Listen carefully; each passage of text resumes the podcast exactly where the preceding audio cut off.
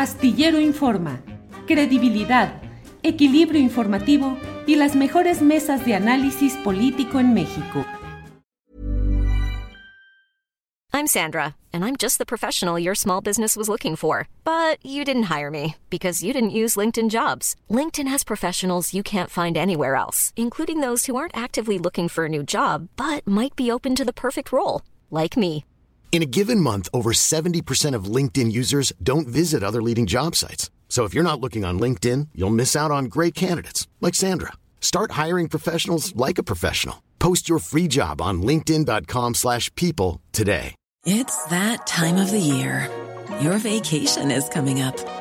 You can already hear the beach waves, feel the warm breeze, relax, and think about work. You really, really want it all to work out while you're away.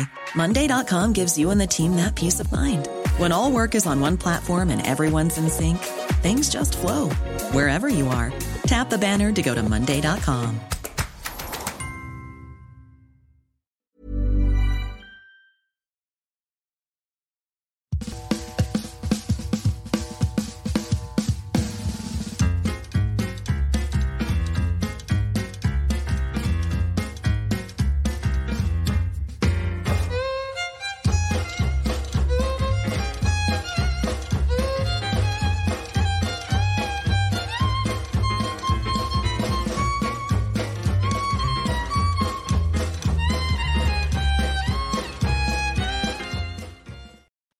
La una de la tarde, la una de la tarde en punto y ya estamos aquí en este viernes 8 de diciembre de 2023. Gracias por acompañarnos en este día en el cual tenemos como siempre información, análisis, debate y agradecemos a todos quienes van llegando desde diferentes partes del país y del extranjero a esta cita de lunes a viernes. Muchas gracias por estar aquí. Tendremos información interesante y como siempre nuestras recomendaciones de fin de semana y la mesa del más allá.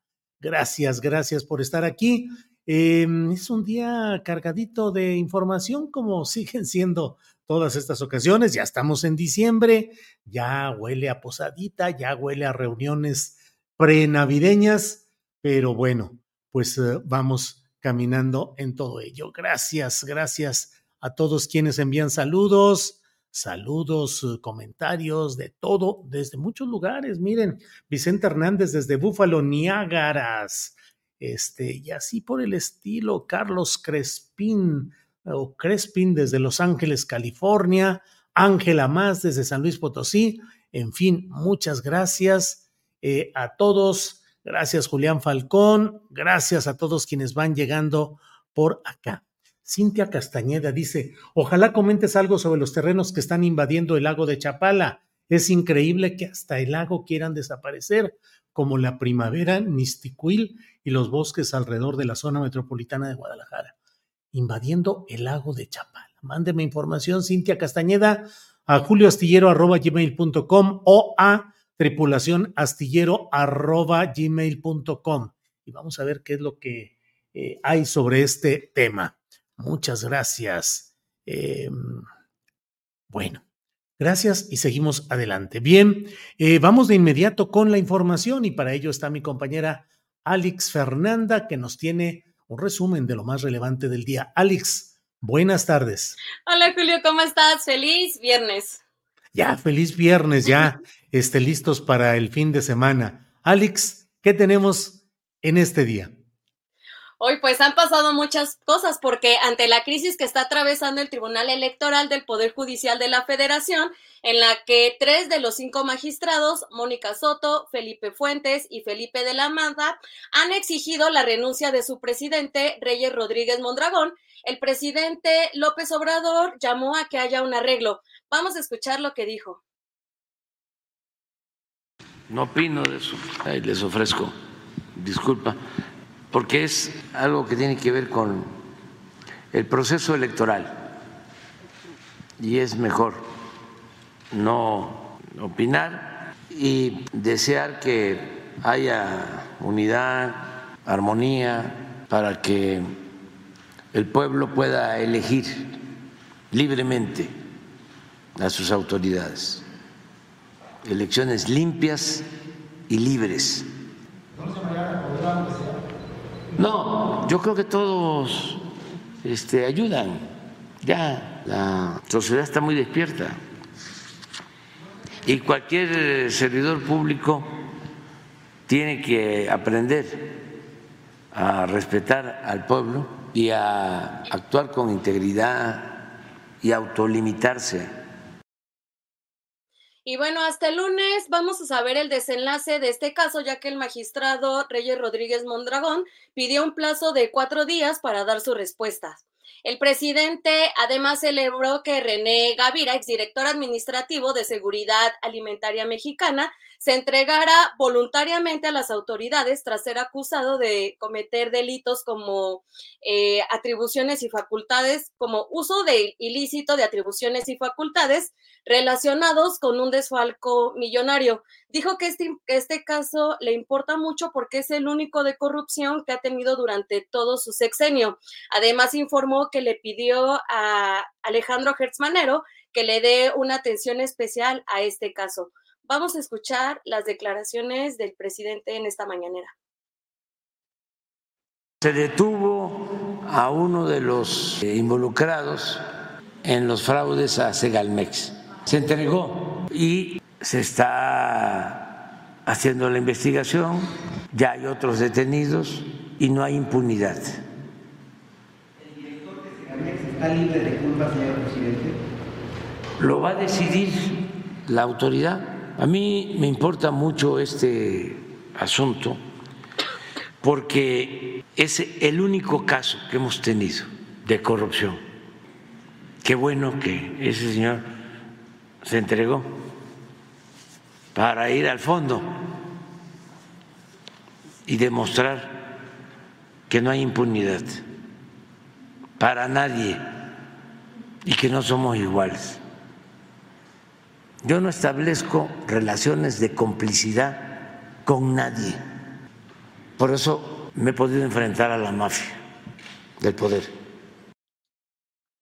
Y esta mañana, en su comparecencia en el reclusorio norte, un juez federal ya le dictó prisión preventiva justificada, por lo que el exfuncionario federal va a tener que enfrentar en prisión el proceso penal en su contra por la compra de valores bursátiles y haber desviado 700 millones de pesos de recursos públicos. Por otra parte, el presidente López Obrador salió el día de hoy en defensa de su hijo Andy Andrés Manuel López Beltrán, Andy, luego de que esta semana un reportaje de Mexicanos contra la corrupción y la impunidad señalara que Amilcar Olan, que es un presunto amigo de su hijo, se beneficiara con contratos millonarios en Quintana Roo. Hay que escuchar. Acaba de sacar un reportaje, estos de Claudio X González, de que mi hijo, Andrés, tiene un amigo y ese amigo, ¿sí? recibió contratos en Quintana Roo. Y qué barbaridad. Pues yo soy amigo de muchísima gente que reciben contratos y yo qué tengo que ver. Sí, pero entonces, ¿qué tiene que ver mi hijo? Es nada más porque supuestamente es amigo del que recibe el contrato. ¿Y un escándalo mayor? Pues no, no somos corruptos. Mi hijo Andrés no es como Loré de Mola. Así de sencillo. Loré de Mola, con el periodismo mercenario que practica, se ha hecho inmensamente rico. Es un corrupto. Y luego de que la Suprema Corte de Justicia de la Nación avaló reanudar las corridas de toros en la Plaza México, el presidente recomendó que sean los ciudadanos los que decidan y ofreció su ayuda para poder llevar a cabo una consulta. Vamos a escuchar. Aun cuando todavía no termina el proceso legal, mi recomendación y en lo que yo pueda ayudar es de que se convoque a una consulta en la Ciudad de México. ¿Y quién nos facilitaría esa consulta? Los antitarios no tenemos poder económico. Si legalmente eh, es posible en el caso de la Ciudad de México. En la legislación yo creo que sí. Por otra parte, el Consejo General del INE ya aprobó los formatos para cada uno de los tres debates de los candidatos a la presidencia de la República. El último va a incluir un espacio cara a cara o de preguntas cruzadas entre los contendientes. Se va a realizar eh, en domingo a las 8 horas los días 7 y 28 de abril y el 19 de, el 19 de mayo de 2024. El formato A incluye una bolsa de tiempo con preguntas de los ciudadanos tomados desde las redes sociales. El formato B tendrá cuatro segmentos con dos bloques que se van a incluir preguntas formuladas directamente por la ciudadanía presentes en el sitio del debate. El formato C tendrá cuatro segmentos, pero no habrá participación ciudadana y va a incluir el formato de preguntas cruzadas cara a cara. Entonces, pues ya, esa información la pueden encontrar en el perfil del INE México. Por otra parte, hoy en redes sociales se dio a conocer que Mario Escobar, padre de la joven Devani Escobar, se registró como precandidato para una diputación por Movimiento Ciudadano. El equipo de Astillero Informa pudimos platicar con, con Mario Escobar y esto fue lo que nos dijo al respecto. Vamos a escuchar. La acción es así sencilla. Yo presenté mi intención de participar en la actividad política para alguna diputación por el municipio de Apodaca. El día de hoy solamente llevé papelería como cualquier ciudadano. Eso fue lo que nos dijo temprano Mario Escobar, papá de Devani Escobar. Vamos a estar pendientes a lo que ocurra. Por otra parte, el presidente municipal de Puebla, el panista Eduardo Rivera, anunció que va a buscar la, gubernatura por la coalición PAN, PRI y PRD y por ello va a solicitar licencia definitiva para separarse de su cargo. Así lo anunció a través de sus redes sociales. Vamos a escuchar. Me registraré en el proceso para ser gobernador del estado, respetando la ley y con la fuerza de todo Puebla para ganar esta contienda. La vida me ofrece una nueva oportunidad para servirles desde esta responsabilidad. La voy a tomar. Quiero decirles que una vez que los partidos políticos han anunciado sus procesos internos, me registraré como aspirante. Cuando las fuerzas políticas autoricen mi registro y antes de que inicien las precampañas, pediré licencia al cabildo para separarme de manera definitiva de la presidencia municipal. Gracias, muchas gracias por sus muestras de cariño y entusiasmo. Caminemos juntos para mejorar nuestro bello estado de Puebla. Y finalmente, con información que pueden encontrar en julioestillero.com, durante dos horas el aeropuerto de la Ciudad de México suspendió sus vuelos por un banco de neblina. Eh, aquí podemos ver que este viernes amaneció con temperaturas bajas y por ello varias zonas de la Ciudad de México presentaron neblinas. Una de estos fue el aeropuerto de la capital. A las 7.06 se publicó un anuncio en redes sociales en el que indica que todos los despegues y aterrizajes están suspendidos hasta que la niebla pues se vaya quitando. El aeropuerto aseguró que estas condiciones no son óptimas, pero que van a seguir los protocolos de seguridad. Julio, regresamos contigo. Muy bien, muchas gracias, Alex. Seguimos en contacto. Gracias. Gracias, Julio. Y aquí, listos para la primera entrevista. Gracias. Eh, es la una de la tarde con 12 minutos, una de la tarde con 12 minutos y vamos a nuestra primera entrevista de este día. Es una entrevista que me parece a mí que es necesaria y que nos aporta una visión muy clara de lo que ha sucedido durante mucho tiempo en este terreno de la guerra contra el narcotráfico, la guerra contra las drogas. Es un libro escrito en inglés por Alke Jens. Ella es escritora, investigadora y responsable del área de trabajo sobre Estado, luchas sociales y el trabajo en América Latina del Instituto Arnold Bergstraesser y docente en la Universidad de Friburgo. Eh, ha escrito este libro que se llama específicamente eh, eh, seguridad selectiva en la guerra contra las drogas, la colonialidad del poder estatal en Colombia y México. Por ahí debemos tener la portada de este libro. y es una revisión que me resulta muy importante para ir entendiendo lo que ha sucedido tanto en Colombia como en México en este terreno seguridad selectiva en la guerra contra las drogas, la colonialidad del poder estatal en Colombia y México. Doy la bienvenida a Alke Jens, que está aquí con nosotros. Alke, buenas tardes. Muchísimas gracias por la invitación, Julio. No, sí, estoy en el aeropuerto, entonces no sé si, si de pronto algunas veces se corta, lo siento mucho. Bien, eh, ¿de qué trata este libro, por favor, Alke? Pues trata, es una contribución a un debate, al debate sobre el papel del Estado en la violencia y trata de la primera década de los 2000 en dos contextos, en México y en Colombia. Entonces, ahí, pues yo estuve en México por primera vez en el 2011, por un tiempo más largo, y pues yo me sentía como muy poco a gusto con los análisis existentes que había, que parecían ver los efectos de la llamada guerra contra las drogas como puras anomalías, ¿no?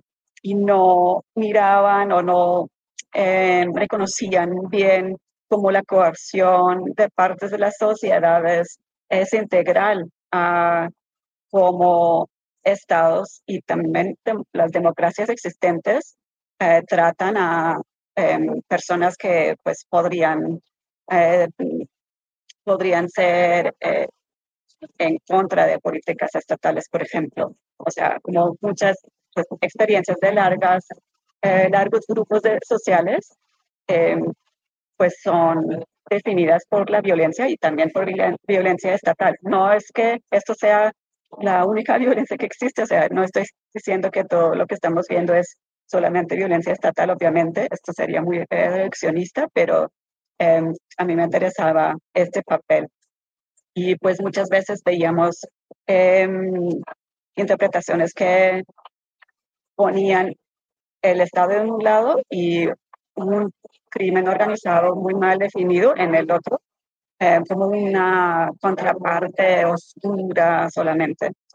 Em, pues yo aprendí mucho de investigadores, por ejemplo, de Colombia, el de este Francisco Gutiérrez Sanino, Liliana Franco Restrepo, que han trabajado este tema y me provocó cambiar un poco la pregunta. En vez de preguntar si el Estado ha sido exitoso en cuanto al crimen o no, sería preguntar por el papel concreto de eh, Perdón, perdón, al que, pero se escucha con mucho, con mucho problema de, de sonido.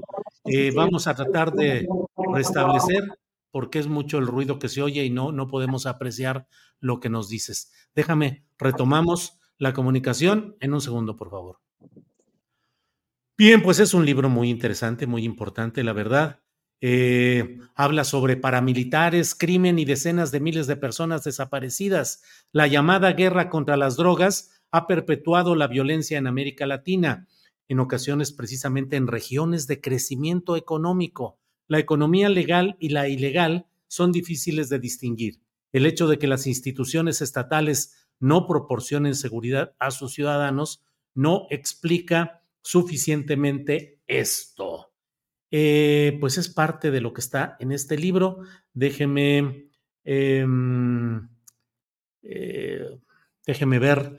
Eh, vamos a quedar con la producción, vamos a proponerle a Alke, está en viaje, no, yo creo que va a seguir el problema ahí, porque finalmente es la conexión de internet del aeropuerto y que le propongamos que hagamos la entrevista martes, miércoles o algo eh, en la semana para poder escuchar porque es un tema realmente muy interesante. Al que sé que nos estás escuchando, ¿nos eh, lo podemos hacer así? A ver, espérame. Perdón. qué pena, es que yo sí, yo les sí, dije que iba a estar en el aeropuerto, no sé si de pronto ahora se escucha, es que a veces pasan muchas personas, a veces no. No, es que tiene una retroalimentación, tiene alguna, alguna circunstancia. Entonces vamos a, si estás de acuerdo, la semana que entra la programamos. Cuando tú estés ya bien instalada, martes, miércoles lo podemos hacer. Muy bien, sí, con gusto. Alque, muchas gracias por tu amabilidad. Hasta pronto y buen viaje. Gracias. Al que presentó su libro en la, en la FIL, en la Feria Internacional del Libro de Guadalajara, y estuvo unos días en México. Así es que, bueno, vamos a poder platicar con ella un poquito más adelante. Eh,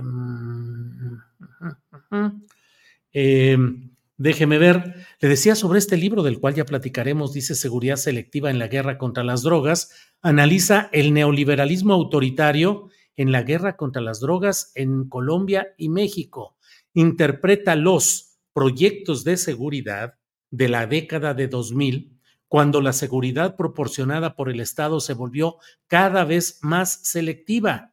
Los interpreta esos proyectos de seguridad como integrados en procesos de apropiación de tierras, relaciones de propiedad transformadas y acumulación global de capital.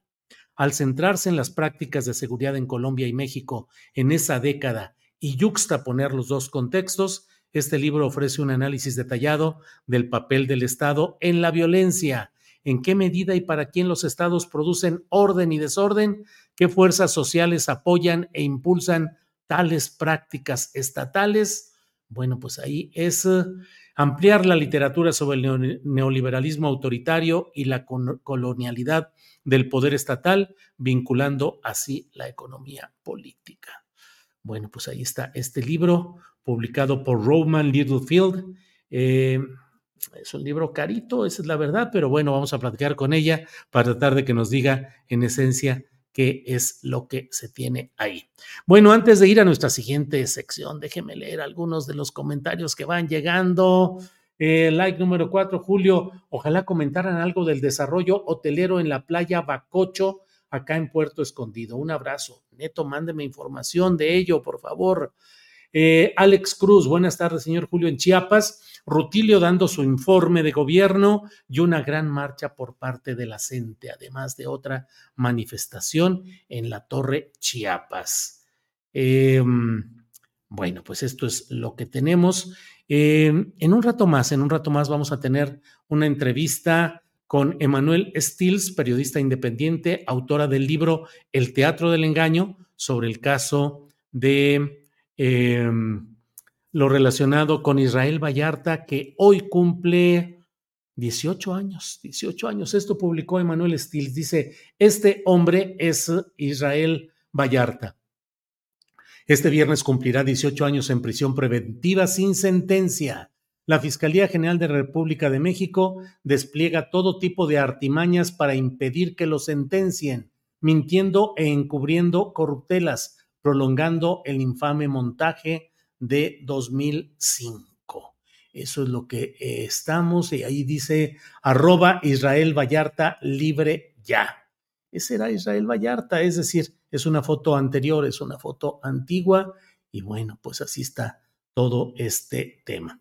Déjeme decirle, en relación con lo que se está viviendo en el Tribunal Electoral del Poder Judicial de la Federación, me parece que es uno de los temas relevantes de estas horas debido a que hay pues un, una azonada, un motín, una rebelión al interior de este tribunal del cual hoy he escrito en la columna astillero de la jornada, planteando pues una serie de cosas que me parece que son esenciales para entender lo que está pasando en este tribunal electoral. En esencia, tres de los cinco magistrados eh, activos en este momento, tres de ellos están eh, buscando eh, que haya, que se deponga, que sea, que renuncie o deponer, destituir al magistrado presidente de este tribunal electoral, que es Reyes Rodríguez Mondragón. Reyes Rodríguez Mondragón, que tiene una relación política siempre señalada con Felipe Caldeón Hinojosa, con ese grupo político, eh, de manera marcada con Margarita Zavala, con Roberto Gil Suart. Y bueno, pues el tema está en que tres de esos magistrados quieren destituir a Reyes Rodríguez Mondragón, a quien solo apoya otra magistrada, Janine Otálora, eh, de tal manera que son dos de un lado contra tres del otro lado. Eh, ayer tuvieron una sesión pública que estaba siendo televisada, en ella se planteó que había la petición de que revisara el propio Rodríguez Mondragón la pertinencia de seguir al frente de este tribunal electoral y cuando las cosas estaban más complicadas se propuso que para, supongo que para no dar un espectáculo tan complicado al aire en vivo, que se decretara un receso y se fueron a un receso, dijeron 15 minutos, analicemos esto en privado, declaremos un receso, 15 minutos y regresamos. Sí, cómo no, perfecto, claro. Receso, se fueron y ya no regresó ni el presidente del tribunal, Rodríguez Mondragón, ni Yanín Otálora. Eh, y eh, Rodríguez Mondragón informó por teléfono que ya no iba a regresar y que ya hasta el próximo lunes se veían a ver qué es lo que sucedía y a ver cómo iban las cosas. Es un pleito de grupitos, es una mini batalla de mini facciones de este tribunal que tiene en la legalidad mexicana la última palabra respecto a los conflictos que suceden en estados, en municipios, en elecciones, en la presidencia de la República. Es decir, la última palabra, la definitiva, la toman este tipo de personajes que hoy se están acusando de una serie de cosas. Acusan a Rodríguez Mondragón de permitir la intervención irregular de ciertos despachos jurídicos para tramitar o hacer cosas al interior de ese mismo tribunal eh, electoral y también hablan de moches para promociones laborales, para ascensos, para inclusiones. Es una permanente guerra por la presidencia en la cual en los últimos uh, cuatro, cuatro años, uh, tres años, cuatro años, ha habido cuatro presidentes que se van turnando y peleando y deponiendo unos a otros en estas guerras de facciones que se componen y se realinean, eh, se recomponen. Eh, es muy delicado en cuanto a que esto implica inestabilidad, em, una especie de desgobierno en este ámbito tan delicado. Acusan quienes señalan este tipo de jaloneos que se están dando ahora, cuando faltan meses para una delicada em, operación electoral eh, que va a implicar montones de cargos en competencia, Dicen que es una maniobra desde Palacio Nacional. Se filtró incluso una fotografía en la que quien aspira a ser la nueva presidenta, Mónica Soto, estaba con Sergio Gutiérrez Luna. Yo no tengo claro si esa fotografía fue tomada en estas fechas recientes o es de fechas anteriores y finalmente qué implica ese tipo de reuniones, pero la verdad es que eh, ahí hubo ese planteamiento, está ese planteamiento que se está haciendo actualmente de que es una maniobra para tratar de que una facción más cercana a Morena, la 4T o a Palacio Nacional pueda tomar el control de ese tribunal electoral del Poder Judicial de la Federación. Es una desgracia para la vida institucional que haya ese tipo de personajes que pueden tener eh, cartas credencial muy importantes en materia de experiencia judicial, de publicaciones, ponencias, libros, conferencias, estudios, cursos, doctorados, pero que en el fondo nunca han respondido en ese tribunal electoral a los intereses de una democracia necesaria, que yo nunca he dicho que vivamos realmente en una situación realmente democrática, pero en ese proceso en busca de democracia, el Tribunal Electoral como el INE en sus versiones anteriores y salvo excepciones que saltan a la vista, pues han estado constituidos por personajes que llegan ahí por reparto de cuotas partidistas y dispuestos a servir al interés de aquellos que los ponen en esos lugares y a los cuales les tienen que responder políticamente. Entonces, bueno, pues vamos a estar eh, viendo lo que sucede en este escenario de esta especie de mm, pues de guerra política interna, pero es un motín, es una pelea por el hueso mayor en espera de cómo pueden servir a poderes dominantes actuales. Lo iremos viendo, pero bueno, pues así están las cosas. Eh, déjeme ver, eh, sería bueno que también investigaran a Benjamín Smith, la droga, dice Guillermo. Em, mm, ya apareció el doctor Jalife, dice Guillermo, no ha aparecido, sé que ya está libre, em, no, no está dando, al menos no, no me ha dicho que vaya a dar una entrevista, eh, está, está reponiéndose de este, de este proceso, ya estaremos atentos, yo sigo buscando la entrevista que no, no, no ha concedido y seguiré esperando. Viridiana Jaramillo dice, Julio, me quiere censurar mi hija. Me dice, mamá, Julio por aquí, Julio por allá. Ya, mamá, deja a Julio en paz. Ja, ja, ja. Viridiana Jaramillo. Órale, Viridiana, saludos a la hija y denos chance, hija de Viridiana Jaramillo. Pues es que aquí estamos metidos uh, hablando y hablando de muchos uh, temas interesantes que se refieren justamente al futuro por el cual luchamos, eh, le, le mando decir a la hija de Viridiana Jaramillo. Bien, pues muchas gracias. Bueno, vamos a seguir adelante. ¿Quién está detrás de este caso? Julio Chabelita Miranda, ¿por qué tanta hazaña con este cuate? Dice Eric. Julián Mercado dice lo triste del caso Vallarta es que esté en la cárcel sin juicio. Eh, María Ángeles Lara Lujano dice cuando estuvo Sánchez Cordero en la Secretaría de Gobernación, se la pasó justificando la permanencia en la cárcel. Si se le torturó, debe salir eh, de inmediato. Eh, uy, muchos comentarios. Rodolfo Uribe dice el caso de Israel Vallarta es un ejemplo que sintetiza todo lo malo de los poderes fácticos del sistema en México. Raúl Gutiérrez dice la justicia no existe en México, realmente es para quien puede pagar un buen abogado con contactos importantes y que sepa torcer la ley a su favor por habilidad o corrupción. Eh, Ofelia del Sinore dice, sí, Emanuel Stills es la que más conoce el tema, pero como lo dirá seguramente es la Fiscalía General la que insiste todavía en sus acusaciones. Recordamos que así lo publicó el año pasado en X. Bueno, Ofelia de El Sinore, justamente vamos ya a entrar con Emanuel Stills, a quien agradezco que esté aquí con nosotros. Emanuel, buenas tardes. Buenas tardes, Julio. Muchas gracias por la invitación para platicar contigo y saludo a tu audiencia. Veo que hay mucho interés por el caso de, Israel Vallarta. Sí, así es, hay mucho interés y bueno, pues vamos a poder eh, platicar justamente de ese tema.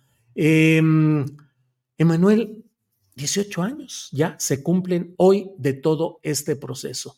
Tú has eh, publicado investigaciones en forma de libro y has eh, publicado El Teatro del Engaño, eh, Casés Vallarta. Debo decirles que Manuel es periodista independiente belga, corresponsal de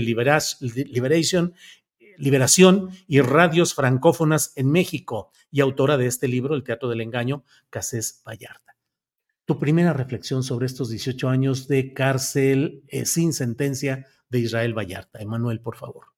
Pues mira, Julio, primero yo, quisiera decir tal vez algo, estoy algo desinformada sobre esto, pero a mí me parece que 18 años de cárcel sin sentencia, no sé si estamos hablando de un récord en México, obviamente hay miles de, presos que están en, una situación parecida de, dilación de la justicia, de lentitud, de inercia, donde eh, pasan a veces una década en la cárcel sin tener sentencia, pero a mí me parece inédito el caso de Israel Vallarta porque además de él están también sus familiares sin sentencia y van a ser 12 años también en prisión preventiva.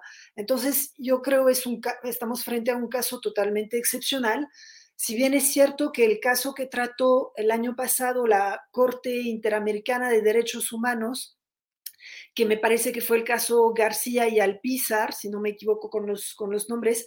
Eh, ellos dos habían pasado 17 años eh, en prisión preventiva sin sentencia. Bueno, prisión preventiva obviamente sin sentencia, pero hay que recalcarlo, ¿no? Eh, y esa sentencia de la, de, la, Corte Interamericana que ordenaba a México poner fin a esta medida es vinculante para el, para el Estado mexicano y está siendo, en el caso de Israel Vallarta y sus familiares, eh, está siendo denostada, está siendo violada, esa sentencia no está, no está tomada en cuenta ¿no?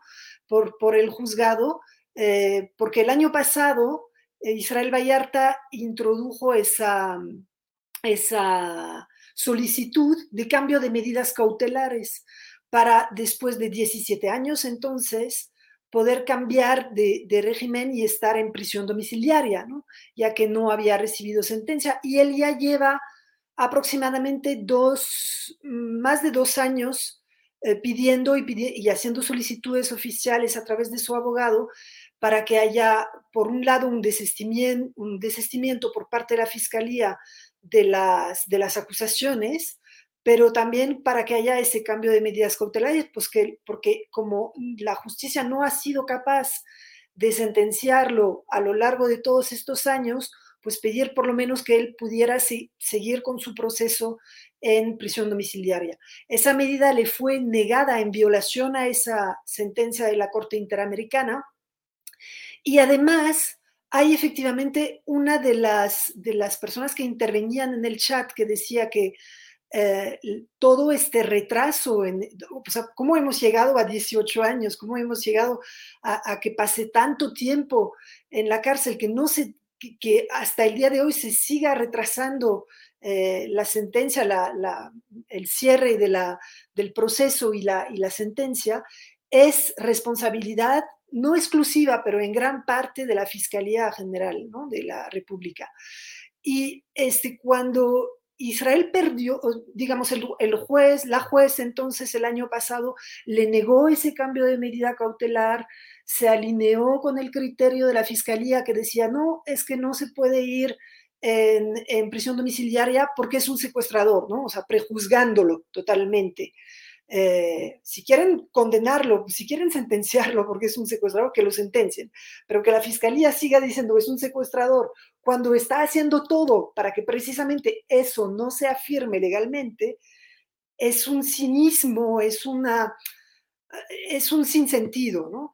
Eh, y cuando Israel, eh, él hace, gana una apelación de esta, una apelación o un amparo, no estoy segura, perdón por la imprecisión, de esta decisión de la juez que le niega el cambio de medida cautelar, él gana una apelación para que se vaya la, la, decisión a un tribunal de apelación que se vuelva a analizar su caso solicitando nuevamente el, el cambio de medida cautelar. ¿Y qué hace la fiscalía entonces? impugna esta apelación que, que, ganó Israel, o sea, este amparo para ir a una apelación, perdón, eh, lo impugna en un afán puramente de, retrasar, de dilatar, es una de las artimañas que tiene la, Fiscalía y si quieres podemos entrar más a fondo en eso y, comentar más sobre eso. Es una de, es una de, los trucos, de los, de los artilugios de la Fiscalía de estar constantemente todos los amparos que está ganando todos los recursos que está ganando Israel Vallarta para defender sus derechos, los está impugnando, está retrasando constantemente el proceso ¿Por qué hacer eso? ¿no? O sea, realmente que se tome una decisión sobre el régimen carcelario en el que tiene que estar eh, conforme a la legalidad, pero ¿por qué la Fiscalía necesita siempre estar retrasando todo lo que está pidiendo? Y eso ha sido a lo largo de los años una constante, ¿no? Todas las, porque el año pasado la Fiscalía General de la República, cuando el presidente se pronunció en la mañanera y pidió eh, directamente a la fiscalía, dijo dos cosas el presidente, ¿no? Dijo, la fiscalía debería desistirse de los cargos y lo puede hacer. Israel Vallarta puede salir en 24 horas, nada más lo único que tiene que pasar es que la fiscalía se desista. Y la otra cosa que dijo, dijo, si lo, yo lo que voy a hacer, si lo sentencian, si lo condenan por, por los secuestros, le voy a dar un indulto. Que eso fue en mi opinión y en la opinión de mucha gente, un error, porque de algún modo estaba pasando el mensaje a la fiscalía de que, pues, que, y al juzgado de que si, los, si sentenciaba a Israel Vallarta, pues iba a salir libre, ¿no? De todos modos, porque le, iba a dar ese indulto. Pero en el, en el, en el otro caso, en el caso de que se, de, donde pide el presidente explícitamente a la fiscalía que se desista de estas acusaciones, que son acusaciones sin sentido, que no tiene, y eso también podemos entrar más a detalle porque creo que sigue habiendo un gran desconocimiento sobre lo que ha pasado en este caso. No estamos hablando exclusivamente de un montaje mediático que tuvo lugar el 9 de diciembre, es un montaje judicial donde se fabricó de la nada una banda de secuestradores. Y ahí le contesta al presidente de la fiscalía con un informe de unas 10 páginas que es absolutamente alucinante, como si la propia fiscalía no conociera el expediente que fue fabricado entonces por la, por la ex PGR. O sea, que pues eh, antecedía la, la fiscalía. Eh, hasta en la hora de la detención se equivocan, o sea, dan una hora de la... Bueno, dicen que Israel Vallarta y Florence Cassé fueron detenidos en flagrancia, cosa que es absolutamente falsa. Como, están describiendo lo que se vio en televisión como si hubieran sido detenidos en esta casa en flagrancia con personas secuestradas, ¿no? Es falso, fueron detenidos un día antes eh, cuando iban manejando en la carretera. Y además se equivocan en la hora de detención. En fin, es un informe plagado de errores donde concluyen diciendo, y si ha habido un retraso considerable en el proceso, es por las acciones promovidas por la defensa y por el procesado, ¿no?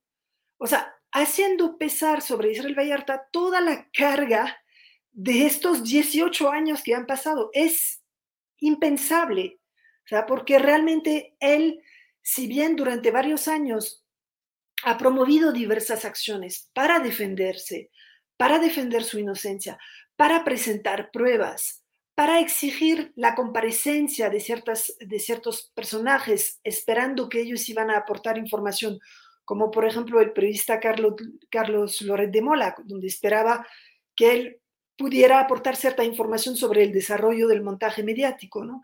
Pero eso, la, la, la justicia tardó, se tardó años y años en, en, en desahogar estas pruebas, en eh, ejecutar estas, estas comparecencias, ¿no? Y ahora mismo, en los últimos años, ya Israel Vallarta está pidiendo el cierre y es la, la propia fiscalía que dice, ah, no, pero ¿saben qué? Vamos a traer nuevamente a las víctimas y vamos a hacer confrontas para que lo reconozcan como su secuestrador. Cosas que, o sea, las víctimas no han querido presentarse en este proceso desde el, desde el año 2006. Estamos hablando, es una locura, estamos hablando prácticamente de dos décadas, o sea, no se han presentado desde hace 17 años. ¿Por qué se van a presentar ahora?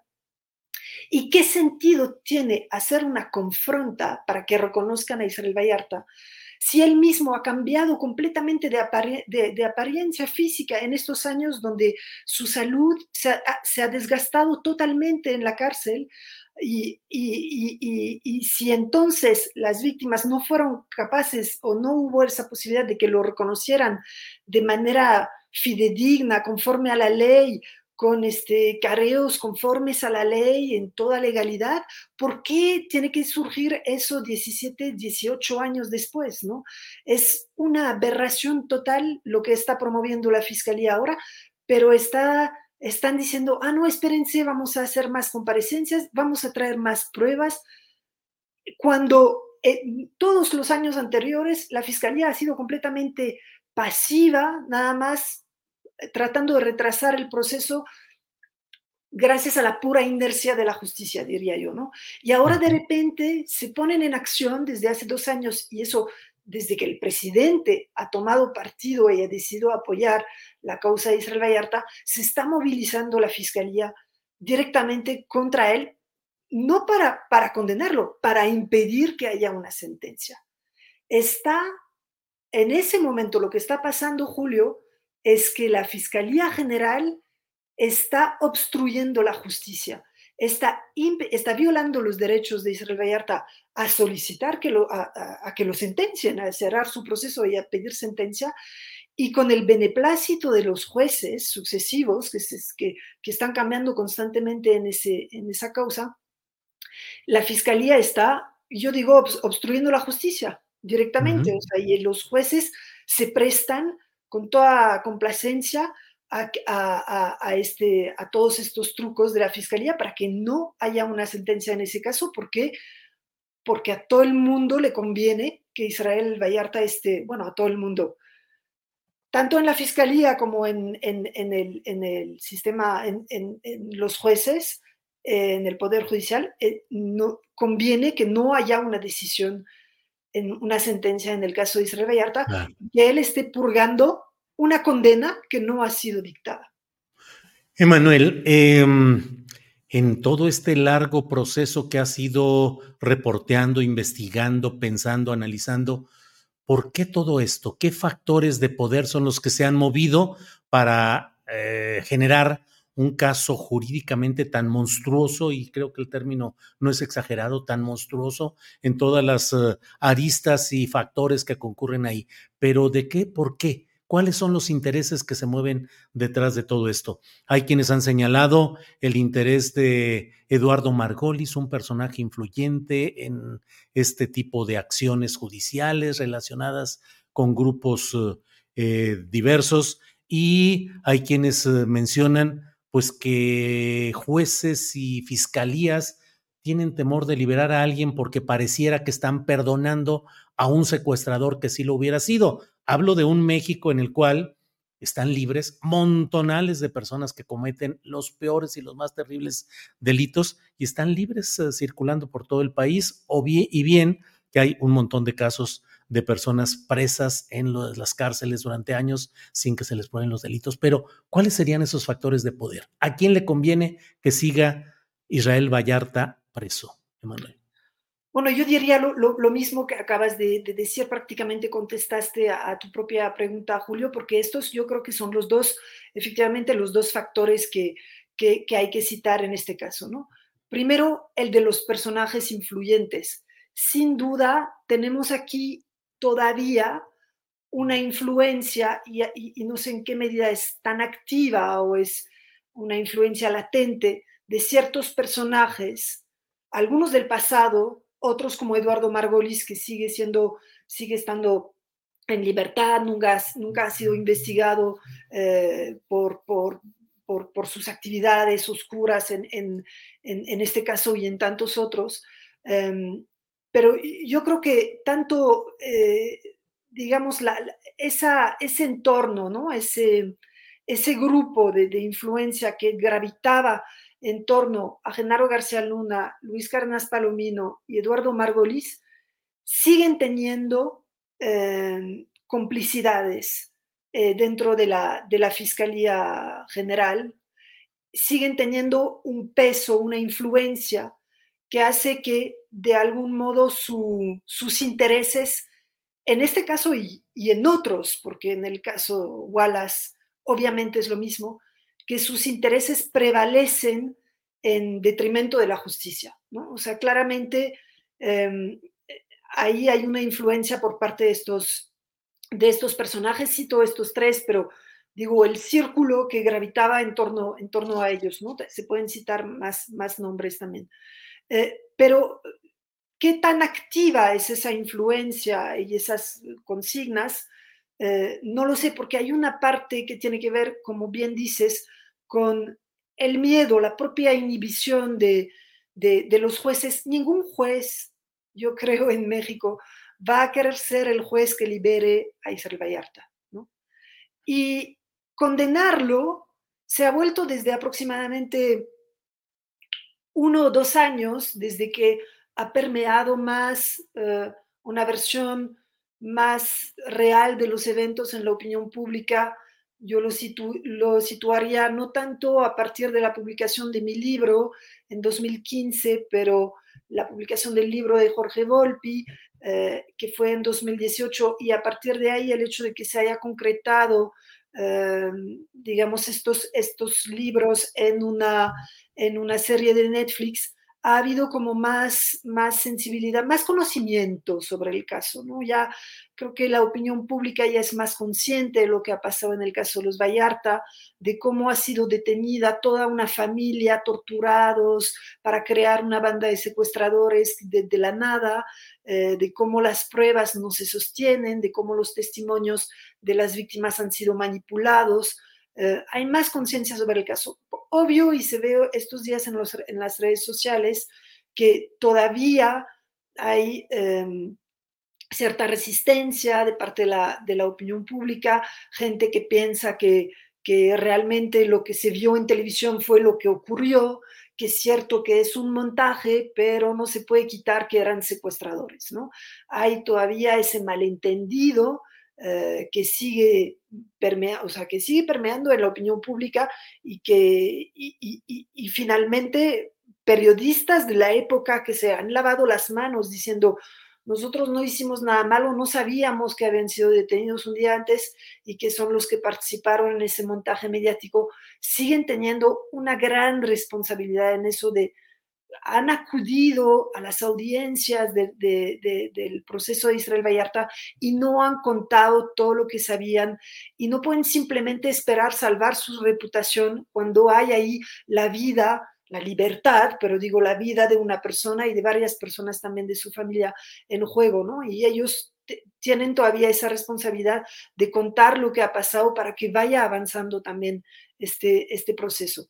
Pero me estaba alejando un poquito de, lo que estábamos comentando. Yo creo que no hay ningún juez ahora que esté dispuesto tanto, y, a eso iba, tanto a condenarlo, porque ya avanzó la opinión pública, ya el presidente se pronunció varias veces sobre eso, tomando esta, esta decisión de, de, afirmar que le iba a dar un indulto, pero, pero menos hay un juez que esté dispuesto a, liberarlo directamente, ¿no? Entonces, le conviene a todo el mundo, a la fiscalía, a los jueces, que no haya una decisión en este caso y, este, y, también el hecho de no tomar una decisión es protegerse de tener que exhibir públicamente que, no, que tienen un expediente fallido, que no tienen ninguna prueba, que, que no pueden condenarlo con nada, ¿no? Que tienen las manos vacías. Y eso también lo pueden seguir escondiendo mientras está desarrollándose supuestamente el proceso, ¿no? Emanuel, pues estamos, como hemos dicho, en el cumplimiento lamentable de 18 años hoy de este montaje en el cual participaron. ¿Y hasta cuándo? ¿Hasta cuándo? A eso voy. Emanuel, ¿has imaginado tú hasta cuándo y cómo se cerrará este caso? Bueno, ahora el presidente López Obrador mostró sus cartas a la fiscalía diciendo que iba a dar un indulto. Obviamente ellos están esperando a que se vaya para ver si puede eh, cambiar esa, esa, esa dinámica. Eh, hay elementos preocupantes este, sobre qué rumbo puede tomar el caso cuando pensamos, por ejemplo, en la presencia de un personaje como Omar García Harfuch en el círculo eh, cercano de, Claudia Sheinbaum, eh, es un personaje que ha intervenido en este caso eh, para influir en, digamos, este, para organizar, yo diría, una represalia, después de la detención de Luis Carnas Palomino, que era muy cercano, eh, durante su carrera, García Harfuch era muy cercano a, a Palomino. Em, después de la detención de Carnas Palomino, precisamente por las torturas en contra de Mario y Sergio Vallarta, eh, hermano y sobrino de, Israel, em, eh, ha sido detenido Carnas Palomino en 2021 y al año siguiente Omar García Harfuch organizó una, una, una represalia contra René Vallarta, un intento de, secuestro, eh, intentaron levantarlo y diciendo que le iban a fabricar más delitos. René Vallarta había sido detenido en 2009, había sido acusado de ser parte de la banda y había sido eh, liberado en 2016, porque es una decisión de justicia muy importante porque un juez este, dijo que no había pruebas de que, eh, no solo de que René Vallarta y sus dos sobrinos eran secuestradores, sino que decía que la banda, que no había evidencia de que existía la banda de los zodíacos. Esa es una decisión de justicia muy importante en ese caso, que la fiscalía, por cierto, no está, está ignorando. O sea, ese caso lo perdió la Fiscalía General de, la República y está, no está tomando en cuenta ese precedente. ¿no? Em, Emanuel, que fue incluso algo en lo cual fue afuera del taller mecánico de este hermano de Israel Vallarta y luego fueron detenidos dos policías o ex policías e incluso, si no mal, si no me equivoco, se ordenó por parte de un juez que hubiera una disculpa pública del propio García Harfuch por esos hechos. Exactamente. E, exactamente, Julio, porque lo que pasó es que lo, intentaron eh, secuestrar, le dijeron que le iban a fabricar un delito y él logró escapar y vino su familia a ayudarlo, a, protegerlo. Y al día siguiente, Omar García Harfuch lo que hizo fue dar una declaración pública en una conferencia de prensa y decir que había sido una, un intento de detención legítimo porque René Vallarta estaba cometiendo una agresión sexual en contra de una mujer en ese momento. Cosa es completamente falsa porque las cámaras de seguridad, tanto del, de la ciudad como de, del taller de, de, René Vallarta, mostraban que él simplemente estaba ahí saliendo de su taller, ¿no? No estaba cometiendo ningún delito en ese momento. Entonces ha habido una, dos policías que actuaban bajo las órdenes de Garza Harfuch que fueron condenados por intento de secuestro agravado, porque son funcionarios públicos, bueno, son policías, y este, una, una obligación de disculpa pública que García Harfuch no cumplió por, y que corresponde a su sucesor, ¿no? O sea, porque él, digamos, salió de su puesto de, de, secretario de Seguridad de la, de la Ciudad de México y todavía no se ha dado esa, o sea, arreglándose para no tener que dar esta, esta disculpa, ¿no? Entonces, esos son, evidentemente, está actuando para, para este, digamos, sí, o sea, yo lo interpreto como una represalia por la detención contra la familia Vallarta por la detención de Luis Carnas Palomino, ¿no? Y para que vayan este, retirando sus, sus eh, eh, denuncias por tortura contra Luis Carnas Palomino. Son cinco policías eh, uno de ellos es Cárdenas Palomino, pero cuatro más que participaron en la tortura de eh, Mario Vallarta y Sergio Cortés Vallarta, que están actualmente detenidos.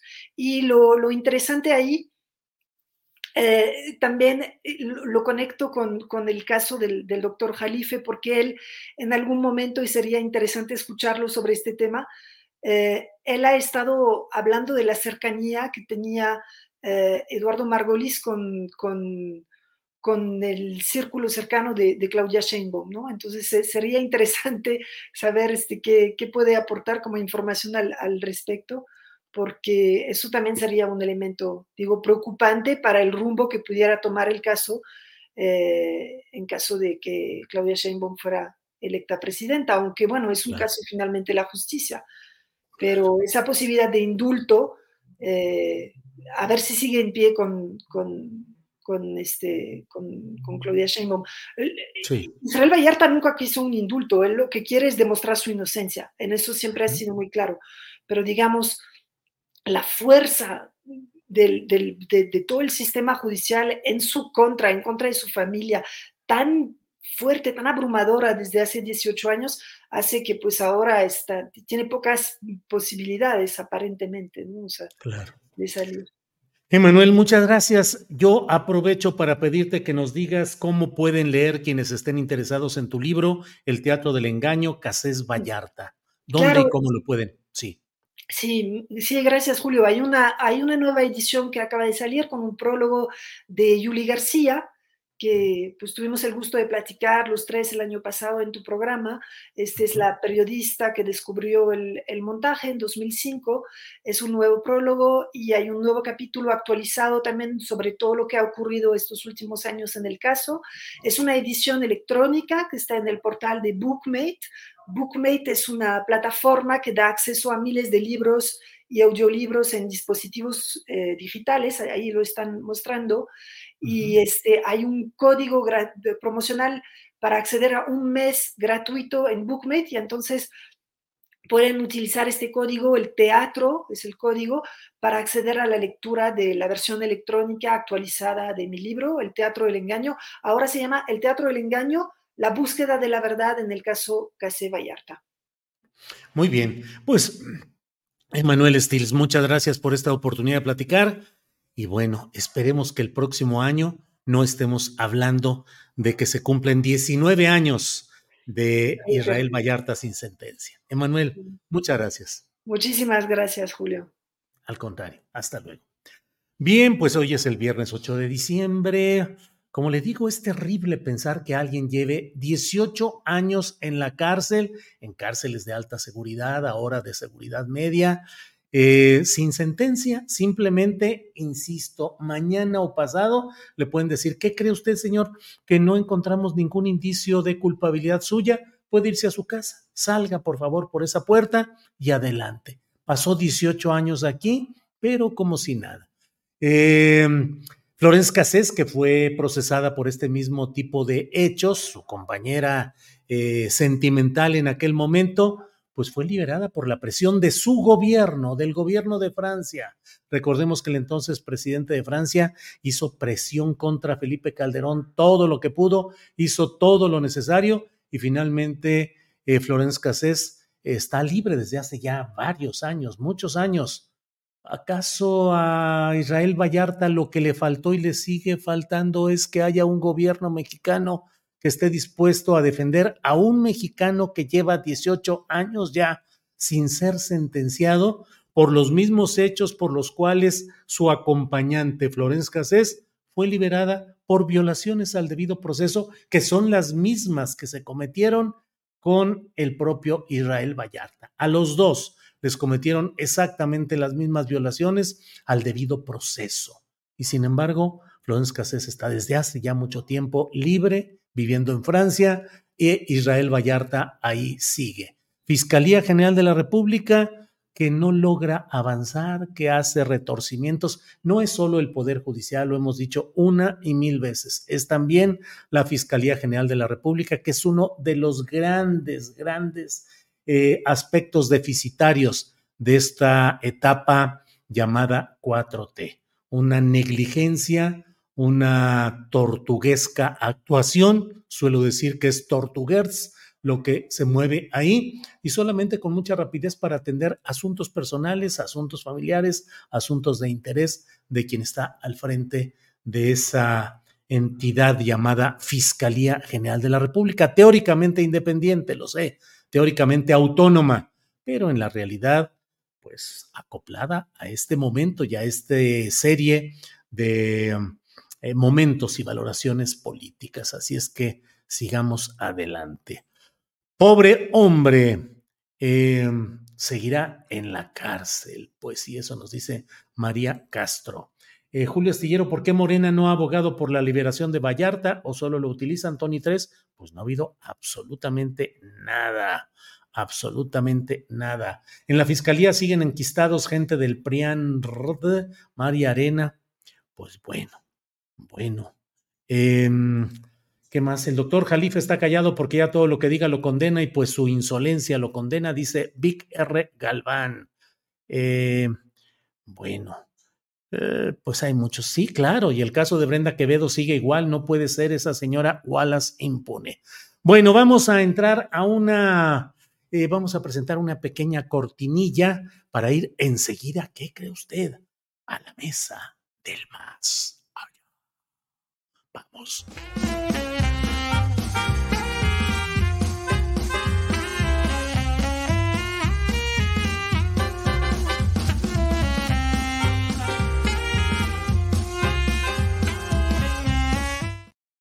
Dos de la tarde ya estamos aquí en la mesa del más allá. Fernando Rivera Calderón, ¿qué, qué, mucho frío? ¿Es para alguna cosa? Huellas digitales? ¿Qué sucede? Pues fíjate que, queridos amigos, saludos. Eh, saludos. Regresé de la FIL de Guadalajara este, con, traje un bicho, no sé quién me lo pegó. ¿De veras? ¿Estuviste? ¿Si nos escuchas bien? ahí los escucho. Sí. sí, anduve por allá, este, me encontré algunos personajes este, medio indeseables y yo no sé qué, qué me pegó, pero llevo toda la semana pues en, cama, con fiebre y con mucho frío, entonces me puse estos guantecitos este, que, me regaló eh, mi querida amiga Paola, que permiten teclear, escribir y no, y no morirse de frío. Pero mira nomás del otro lado, Horacio Franco con el torso descubierto. Como la fresca mañana. Horacio, ¿cómo estás? Yo muy feliz aquí saludando. Estoy aquí en la Facultad de Ciencias en la UNAM. Miren qué bonito cielo, además. Este, y, y pues feliz de estar aquí porque al rato tengo un concierto en, en ese simposio que les comenté la semana pasada y pues iba yo a transmitir desde aquí, por eso estoy aquí. Miren que, no, qué padre estar en la UNAM. Este, se respira luz aquí en la UNAM, se respira luz. En verdad, en verdad, es maravilloso llegar aquí. Ana Francis, buenas tardes. Micrófono, micrófono, micrófono. Te decía yo que ya estamos en esa edad en la que se reconoce la belleza del cielo, se reconocen los guantes que te dejan los deditos libres para poder teclear, se reconocen esos pequeños detalles de la vida que nos hacen más felices.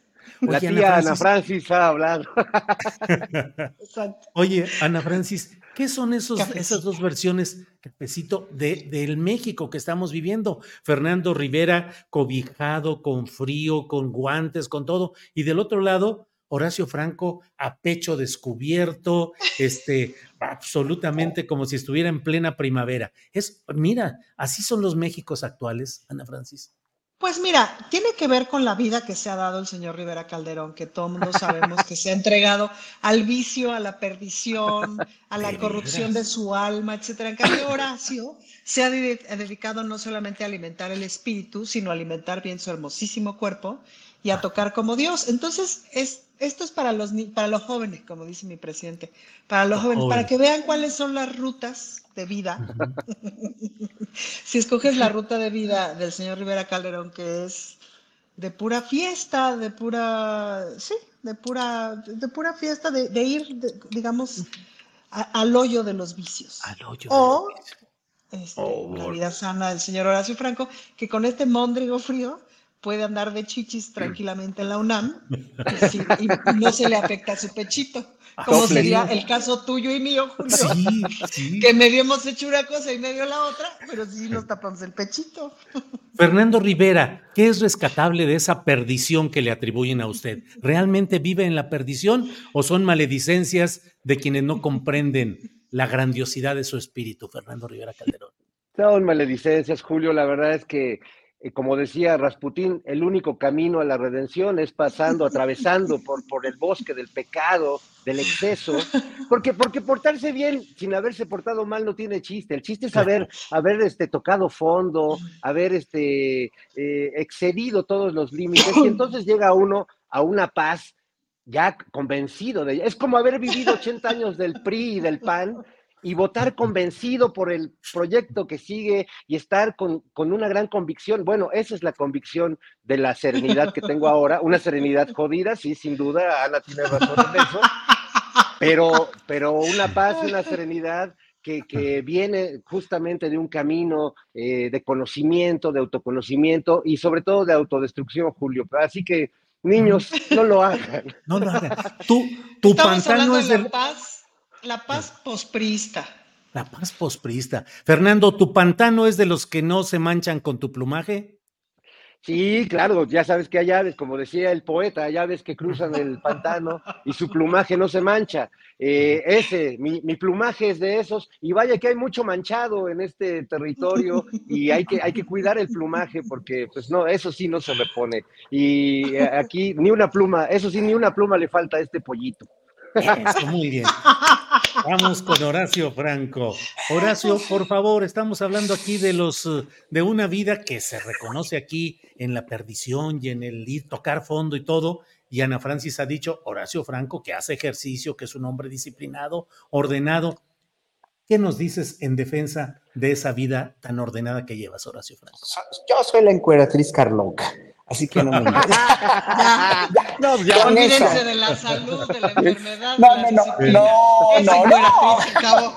Soy la encueratriz Jotear como Carloca. Bueno, no, no, lo que pasa es que es mi estilo desde hace, desde hace muchísimos años, pero pues es que no sé vivir de otra manera. Soy chistoso, pero no sé vivir de otra manera, no puedo porque ya se convirtió como en una rutina, en un hábito. O sea, la carápula y la perdición de la que habla mi querido Fernando, ya para mí son cosas que nunca existieron. Y como nunca existieron, solamente una, algunas veces cuando viví en Holanda, que tenía yo 20 años, me desvelé, me desmañané y todo, pero pues como que no me gustó y entonces pues no, no le seguí el juego a la, a la vida como me la quisieron presentar allí, ¿no? Porque cuando viví en Ámsterdam, imagínense, en 1981, 82, 83, era la meca de las drogas tan, todavía, ¿no? Bueno, empezaba a ser la gran meca de las drogas, el VIH también se empezó por esos, por esos, por esos años también, pero pues yo como como era, pues como fui a estudiar, y me lo, es que yo me tomo la vida muy en serio, carajo. Yo creo que,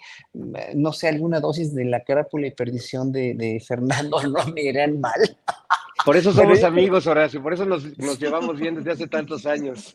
Yo creo que sí, ¿verdad? Yo creo que sí, porque, pero, pero nunca me hicieron efecto, nada más. Entonces, como que ya me acostumbré a ser, pues ustedes quieren, digan, aburrido, este, pues así, aguafiestas, amargado y todo, pero estoy re feliz. O sea, el problema es que estoy muy feliz. Oye, Ana Francis, ¿cómo combinar estos dos mundos en este México complicado? Hablo de lo político y también de lo personal. Fernando y Horacio en dos extremos y hoy vivimos pero peleados y confrontados sin entender que puede tener valía lo que hace Fernando como lo que hace Horacio, por poner esos ejemplos. ¿Cómo andamos mm. en esa dialéctica, Ana Francis? Bueno, yo creo que lo que hace Fernando no. Pero... No, desechado, simplemente. Es decir, no. Ya. no, pero de, todo lo demás, pero de todo lo demás sí se puede hablar, Julio.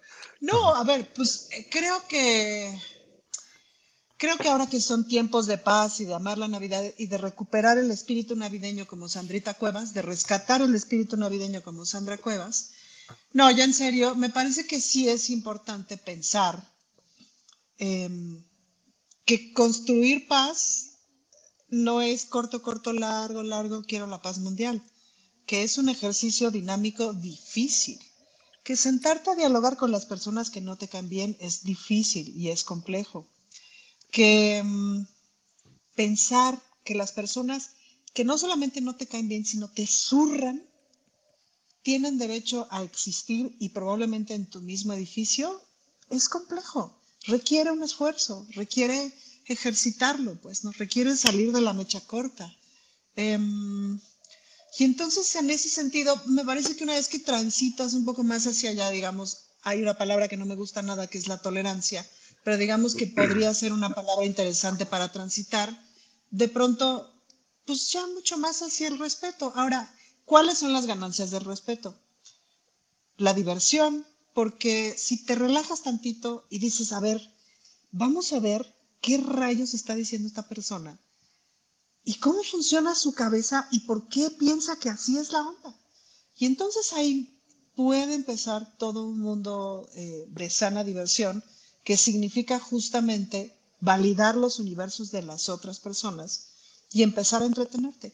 Creo que hay mucho chance para eso, muchísimo chance y muchísimo territorio y lejos está de, digamos, quitar de los entornos sociales a las personas que están destruyendo. Digamos que para eso sería la única cosa para la que realmente servirían las cárceles, ¿no? Este, pero me parece que en ese marco de cosas hay mucho que hay mucho que avanzar, hay mucho que entrarle, hay mucho que dialogar. Fíjate que esta ha sido una reflexión de la semana a raíz de lo que pasó con mi Samuel García, y de todo el desmadre que se armó, de hacia dónde está Movimiento Ciudadano este, moviéndose, etcétera. Lo cierto es que imaginar siguientes legislaturas en un diálogo con Movimiento Ciudadano como oposición me parece mucho más transitable que esta oposición que tenemos que no sabe ser oposición y que nada más destruye, pero no sabe contrapesar. Y entonces, pues ahí es donde se complica, pues, ¿no? ahí es donde se complica justamente la tolerancia. Por eso creo que a Fernando Rivera Calderón no hay que tolerarlo de ninguna manera por todo lo anterior mencionado. Ándale, eso ya, fue como resolución legislativa. Ya, no hay yo nada más quiero aclarar que, que yo en, en, el nombre traigo el destino, porque Fernando es un nombre germánico que tiene que ver, no, no hay mucho consenso, pero algo así como el que se atreve a todo por la paz.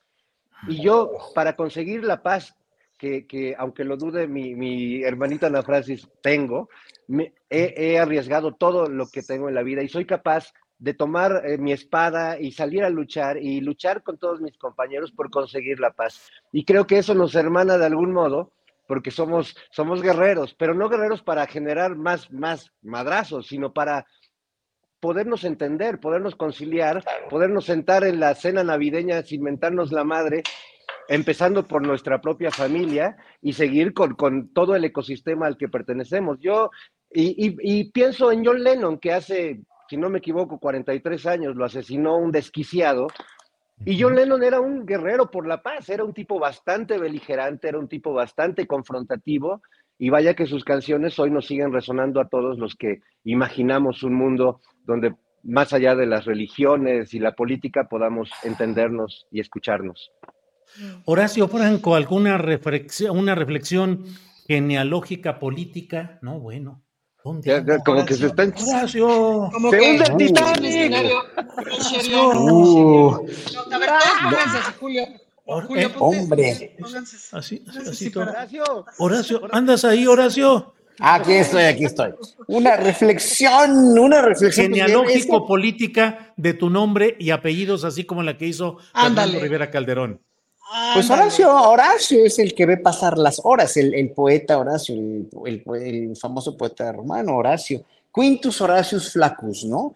De quinto no tengo nada, ¿no? Ni de Flaccus. De Horacio. Ni de Flaccus tampoco, y de Horacio sí. Pero soy Daniel también, mi segundo nombre es Daniel. y Esto quiere decir, creo que amado o escogido por Dios o algo así. Entonces, pues tengo un nombre que me gusta mucho. Me gusta mucho que me digan Daniel, pero nadie me dice, y no estoy acostumbrado, pero me gusta mucho el nombre de Daniel. Soy Horacio Vamos Daniel. a decirle Daniel. Ah, a partir de ahora sí. Daniel Franco. Sí. Daniel Habla Franco. con el Daniel. Danny Boy, sí, no, pues, pues, ¿qué te puedo decir de mi nombre? Me encanta mi nombre, ¿eh? A fin de cuentas. Así es. Franco. ¿Y Pero- Franco? Bueno, Franco viene del, de- es un apellido español, pues de los franconios, de, ¿no? De los francones, de, de- del norte, de, de Francia, así que, y soy Mesa de segundo apellido, que es un apellido, pues también español, y- pero mi familia viene de Chilapa, Guerrero, así que no, no sé, no sé, no sé. Yo- ya me yo la prueba de ADN además, ¿eh? Y estoy muy contento con mi prueba de ADN porque tengo 54% de sangre indígena mexicana, 26% español, otro, otro como 10% de portugués. Tengo una mezcla, pero de, pues como todos los mexicanos mestizos, ¿no? Hasta negro tengo, tengo 2% de, de, de sangre negra, una de judía, cerdeña, etcétera, etcétera. Es muy interesante eso del, la- del examen. Nunca me he hecho digo porque eso. te das cuenta. Hazlo, está padre, increíble. sabes. Fernando, Sí. ¿Tú no te lo has abstente, hecho? por favor, Fernando. Sí. Abstente, Fernando. Yo Adelante, solo iba a Horacio, decir que. Horacio es un guacamole cultural y es. Ahí estás, Horacio. Aquí estoy, aquí Ah. ¿sí me ven? Sí, sí, sí, estoy, pero estoy. sí está un poco. Bueno, vamos con Ana Francis. Ana Francis Moore, tu análisis, tu, tu ADN autoaplicado por ti en términos genealógicos, políticos, culturales. Bueno, yo en mi nombre llevo la penitencia. Yo me llamo, yo soy la quinta hija de mi madre y mi padre, y mi padre siempre quiso tener un varoncito. Y tuvo hija, hija, hija, hija, pausa y yo. Y entonces, este, pues ya otra vez nos salió varón y dijo, bueno, le vamos a poner Francisca. Y entonces mi hermana Esther, mi hermana mayor, que es como mi segunda mamá, dijo, ay, no, si está muy chiquita como Francisca. Entonces escogió el Francis. Y mi mamá dijo, pero tiene que tener un nombre católico porque si no, no me la bautizan. Entonces de ahí viene el Ana Francis. Entonces, pues ese nombre de, puesto por, los, por el conflicto triangular entre mi mamá, mi hermana mayor y mi padre, pues digamos que ha sido también marcando la historia de mi vida. Many of us have those stubborn pounds that seem impossible to lose, no matter how good we eat or how hard we work out. My solution is PlushCare. PlushCare is a leading telehealth provider with doctors who are there for you day and night to partner with you in your weight loss journey. They can prescribe FDA-approved weight loss medications like Wagovi and Zepbound for those who qualify. Plus, they accept most insurance plans. To get started, visit plushcare.com slash weight loss. That's plushcare.com slash weight loss. Burrow's furniture is built for the way you live. From ensuring easy assembly and disassembly to honoring highly requested new colors for their award-winning seating, they always have their customers in mind. Their modular seating is made out of durable materials to last and grow with you. And with Burrow, you always get fast, free shipping. Get up to 60% off during Burrow's Memorial Day sale at burrow.com slash ACAST. That's burrow.com slash ACAST. burrow.com slash ACAST. Em, ¿qué significa? Pues a saber, nunca me ha dado por eh, así de qué significa el Ana, qué significa el Francis y ajá, quién sabe. Y luego el Mor, que es mi apellido artístico, porque mi apellido real es López Baijén Patiño, pero pues yo estudié la carrera de actuación y me la pagué yo y en contra de mi familia y etcétera. Entonces yo quería llevar un apellido como mío, que no fuera de mi linaje. Y en una borrachera, este, tenía yo una novia que estábamos muy borrachas y entonces ella me decía, amor, pásame un vasito con agua y así, pero solamente podía decir, amor, ¿no?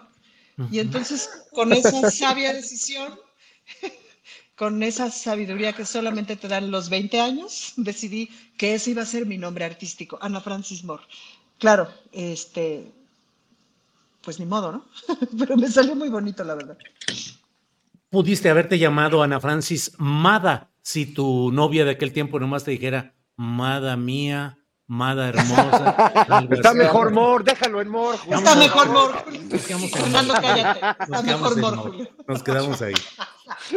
Bueno, luego nos regañaron. si habría dicho, pero qué.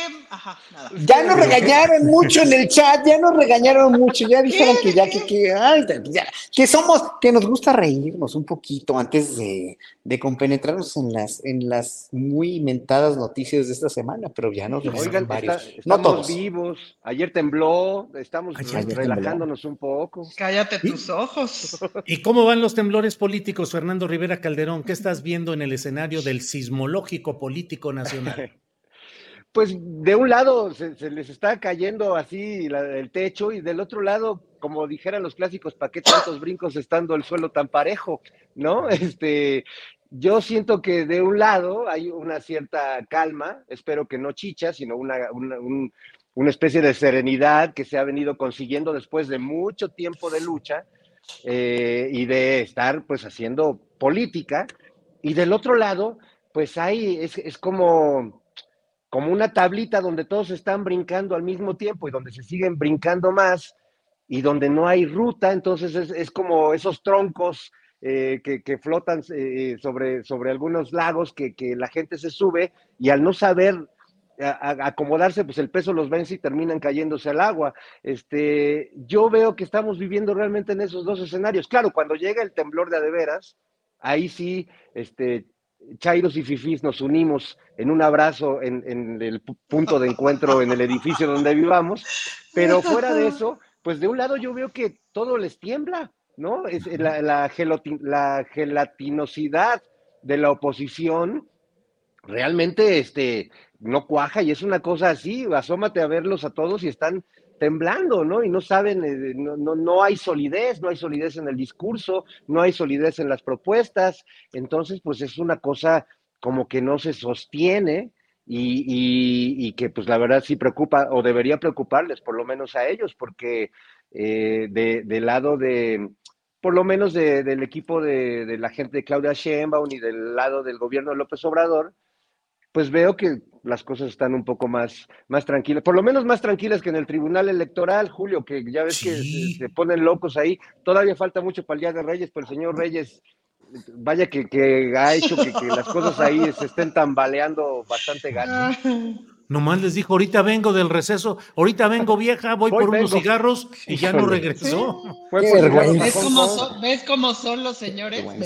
Qué vergüenza. Pero también Janine la que le hace segunda, también ella, también Janine que le hizo segunda. Claro. Le hace segunda y lo pero pues es que por, por tantita dignidad propia, tu investidura y tu trabajo y todo, pues vas y te regresas y lo confrontas, ¿no?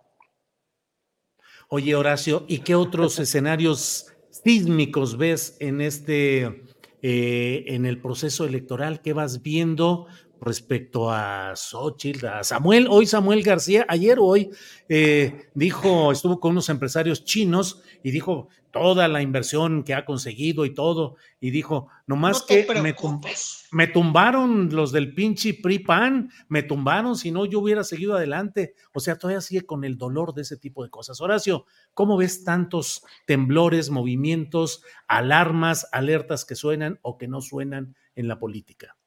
A mí lo que más interesante me hace, independientemente de lo que diga Samuel García, es que Movimiento Ciudadano ya, lo, ya, ya se despojó, bueno, todos los partidos en realidad, ¿no? La mayoría de los partidos, no, que no todos los políticos, tengo que hacer esa aclaración, se han despojado ya de su ideología. Despojarse de tu ideología está de moda, porque la ideología finalmente ya no cuenta. Lo que cuentan son los votos, lo que cuenta es estar en un, en el, en un poder estar en la, en la toma de decisiones de un país, pero pues hay políticos de izquierda que son genuinos, ¿no? Y que son congruentes. Hay políticos de derecha que, como, pues la verdad lo tengo que decir, ¿no? Como este Javier Corral, que, que, pues renuncia al PAN, que nunca fue un panista de cepa tan, tan arraigada, yo siempre lo he respetado mucho, eh, hay panistas, incluso políticos muy inteligentes como deben Cepeda, panista también, que, que no se deja, no se deja, no se deja despojar de esa ideología rancia y, ya este, terrible que tiene la derecha, pero eh, en, este, en este sentido, Movimiento Ciudadano pues se, se está queriendo despojar de ser un partido de derecha, ¿no? Porque estuvo con la derecha, estuvo con el PRIAN todo este sexenio, estuvo bloqueando, está haciendo este bloque de contención, lo cual era, o sea, nada más con el simple, perdone, pero con el simple pinche nombrecito, perdón que lo diga así, un bloque de contención para contradecir todo lo que diga López Obrador o todo lo que diga Morena, esté bien o esté mal, y eso es antiético para, para cualquiera que se digne de ser político, no nada más por estar en contra, ¿no? Eh, pues se hizo muy de derecha hoy que, que, se ve despojado de una candidatura presidencial tan gandallamente por el PRI y por el PAN en Nuevo León, el PRD pues ahí ni cuenta, ¿no? No cuenta ya en ningún lado. Pero bueno, como se ve despojado ahí de su, de su, este, de su eh, candidato, pues obviamente está, está viendo para todos lados a ver dónde. Entonces, es ahí donde yo no creo en un partido político, cualquiera que este sea, ¿eh? cualquiera que este sea eh, sea de derecha, sea de izquierda, sea de centro. Pues no, porque se despojan de, su, de sus ideales si es que los tienen, y si no los tienen, pues que los adquieran. Pero ¿cuáles son esos ideales? El bien de un país, ¿hacia dónde? ¿Hacia qué rumbo? Bueno, López Obrador está trazando un rumbo bastante digno, dignificante para el país, estamos viendo los resultados, pero que ya no salgan con cuentos. El movimiento ciudadano a mí se me hace un caso bien interesante, o sea, bien interesante de ver, a ver cómo, a ver qué tan astuto de veras, qué tan inteligente, sensato y, y de veras eh, congruente con él mismo es este, su dirigente, ¿no? Y también los políticos están ahí, que hay muchos muy buenos, no lo negamos, está Patricia Mercado, está mucha otra gente que podría hacer muy, muy buen papel dentro de la izquierda mexicana, ya sea con o sin Morena, pero haciendo no un bloque, un bloque eh, como, como lo hicieron de contención, sino un bloque verdaderamente por bien de México. Bien, Horacio. Ana Francis Moore, ¿crees que los tenis fosfo, fosfo van a seguir caminando solitos o que están cada vez más integrados a cierta cercanía con Morena y con la 4T, sobre todo en votaciones venideras, entre otras la de la Suprema Corte de Justicia. Mira, Julio, yo sé que soy muy ilusa, pero a mí me gustaría pensar que los diputados de cualquier partido revisan qué es lo que votan y lo votan en consecuencia de lo que representan y de lo que piensan. Esa sería mi apuesta con Movimiento Ciudadano, es decir, que discutan. Lo que pasa es que plantearse una moratoria legislativa de todo lo que venga de ti para la fregada, pues es absurdo y es idiota, pues, ¿no? Entonces, no, yo no esperaría y no creo que esa debería de ser la apuesta, que le voten todo a Morena, que le voten todo a favor a Morena. Al contrario, justo necesitamos contrapesos, por amor de Dios, pero contrapesos reales, no golpeadores profesionales.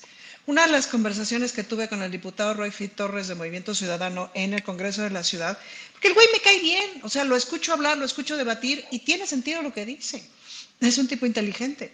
Pero a la hora de la hora vota en bloque con los otros. Entonces me acuerdo en una votación, ya ni me acuerdo de qué fue, pero le dije, por o sea, si estás pensando lo que tanto mamarracheas que dices que piensas, tanto movimiento ciudadano dicen que son súper progres y las hilachas, y vienes y votas con estos retrógradas por...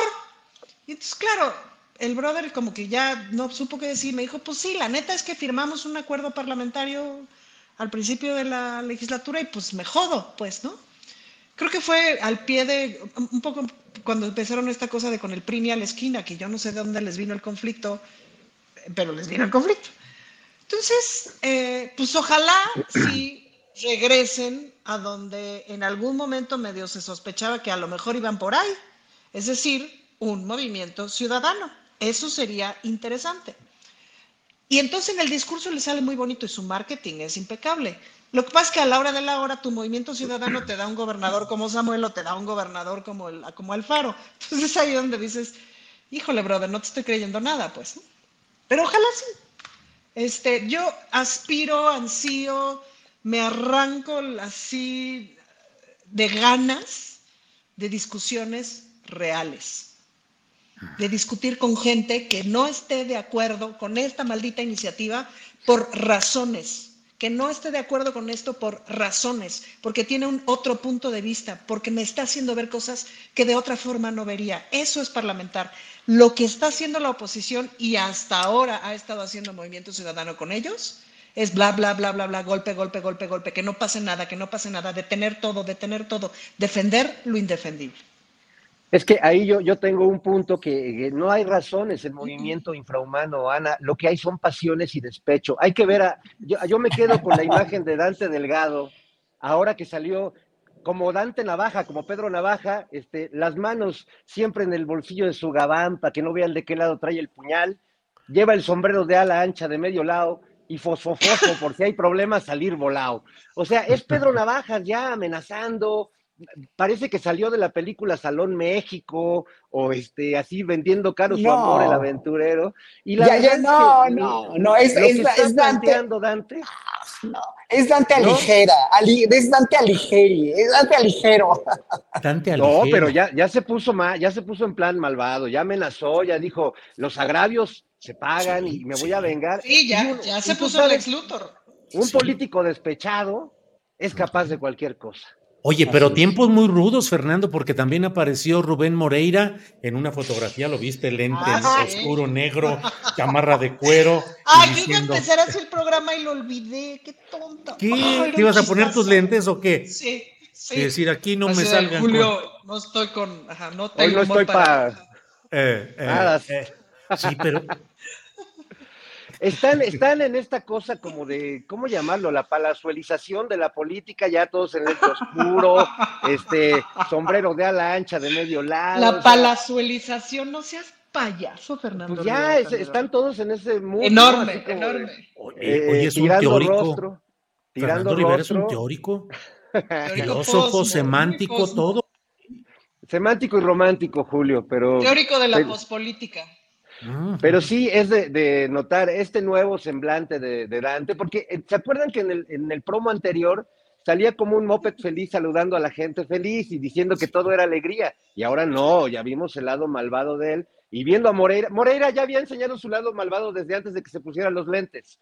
Sí, sí, sí, claro. Y, hablo de cualquiera de los Moreiras que se imaginen. Pero, y los posmoreiras, y los posmoreiras que están ahora.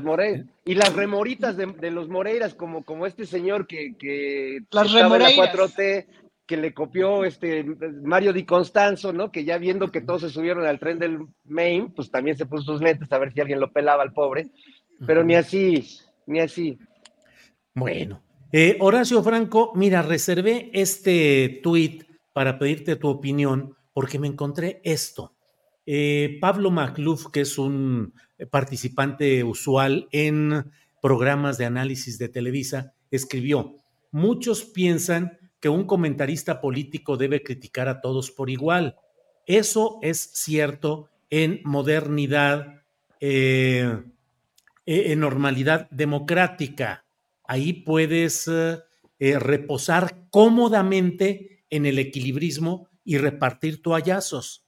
Pero frente a un régimen destructivo con ínfulas protofascistas como el obradorista, no. La crítica constructiva a la oposición es clave, pero nunca perdiendo de vista que desde el poder se fragua el fin de nuestra incipiente democracia. Entonces yo escribí, le dije, oye, entonces, Pablo, le un toallazo.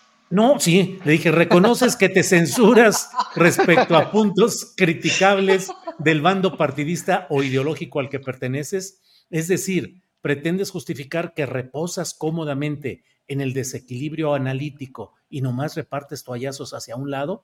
Eres un comentarista político militante. Lo escribo Horacio Franco porque luego aquí dicen que esta es la mesa de los Claudios, que esta es la mesa que más aplaude, que esta es la mesa que siempre está. ¿Qué opinas bajo este contexto, por ejemplo, de un destacado participante del antiobradorismo como es Pablo Magluf. Horacio. Opino lo mismo que opino de la diatriba entre Jalife y Tatiana Cloutier. Es decir, Cuando tú tienes tus argumentos verídicos, veraces, comprobables, con documentos, etcétera, etcétera, eh, para decir, este señor es culpable, este gobierno es protofascista, eh, López Obrador es un peligro, ha sido un peligro para México, eh, etcétera, etcétera. O sea, cuando tú sostienes algo así, y más como periodista, y más como informador, y más como, como gente de la política, como analista, cuando tú tienes esa, esa certeza y esa seguridad, entonces tienes, o sea, tienes la autoridad absoluta, moral y profesional para poder señalar esto o, aquello de un gobierno como el de López Obrador, que dice es un gobierno protofascista. Híjole, ¿qué, qué, qué, qué acusaciones tan al aire? ¿Qué acusaciones tan a la ligera? ¿Qué acusaciones tan, tan vanas, tan sacadas de la manga por desesperación o lo que ustedes quieran, ¿eh? O por no estar de acuerdo con algo, o porque te afectó en algo, o por lo que sea.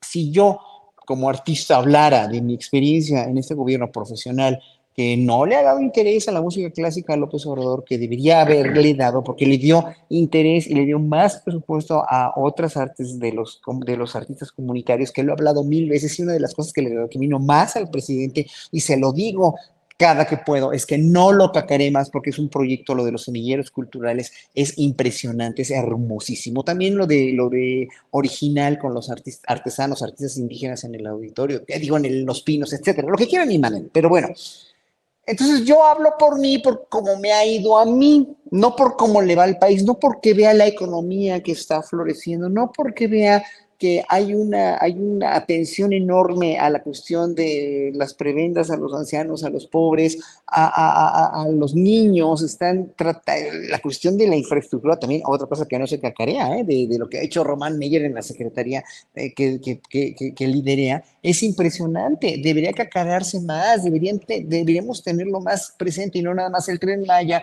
o los aeropuertos como eh, la punta del iceberg, sí son la punta del iceberg, pero bueno, entonces si yo hablo como mal ¿no? De que a mí, a mí me ha ido mal por lo que sea y es un gobierno protofascista, demuéstralo con hechos y demuéstralo con pruebas, no nada más hables a la ligera. Igual que se lo podría decir Alfredo Jalife, que no estoy de acuerdo ni como reaccionó uno ni como reaccionó Tatiana, eh, by way, como dice, ¿no? Entonces, bueno, eso es lo que yo opino, lo que dijo Maluf, ¿no? Nada más compruébalo compruébalo, no te atrevas nada más a lanzar esa, esa sarta de, de, de, falacias, porque es una sarta enorme de falacias lo que está diciendo, y luego lo compruebas.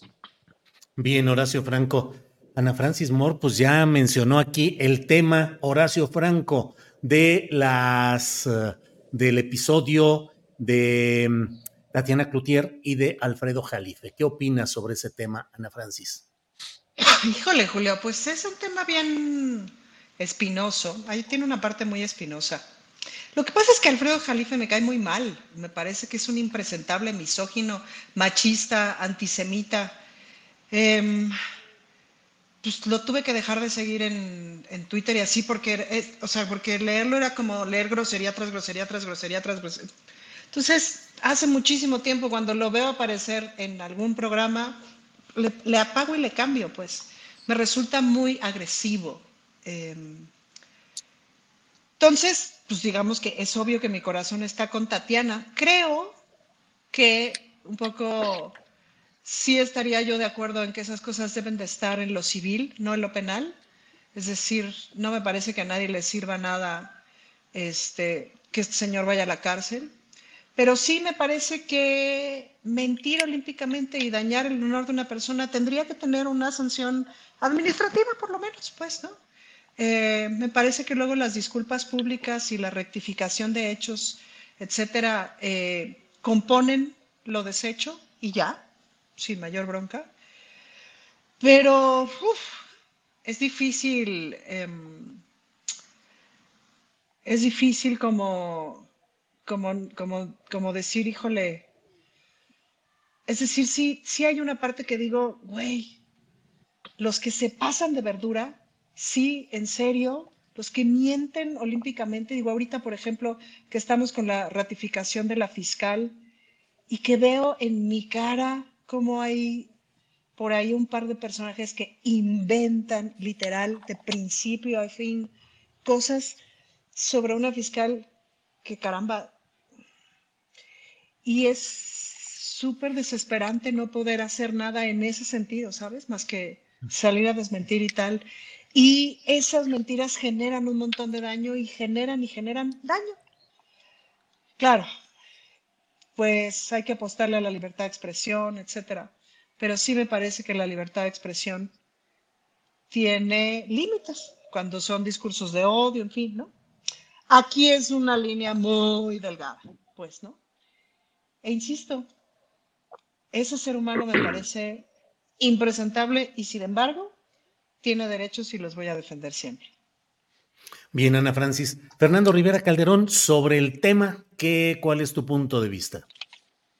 Pues creo que es un tema que se ha prestado mucho a, la manipulación de lo que realmente estamos viendo. Se, dice que Tatiana metió a la cárcel a, este señor, eh, o que AMLO metió a la cárcel, a este, o que Claudia Sheinbaum metió a la cárcel a este señor y que ya está anunciando cómo va a venir. Y, bueno, pues yo, yo veo la información y digo, pues no mezclen la gimnasia con la magnesia. Esto fue un tribunal, fue un tribunal en, Nuevo León.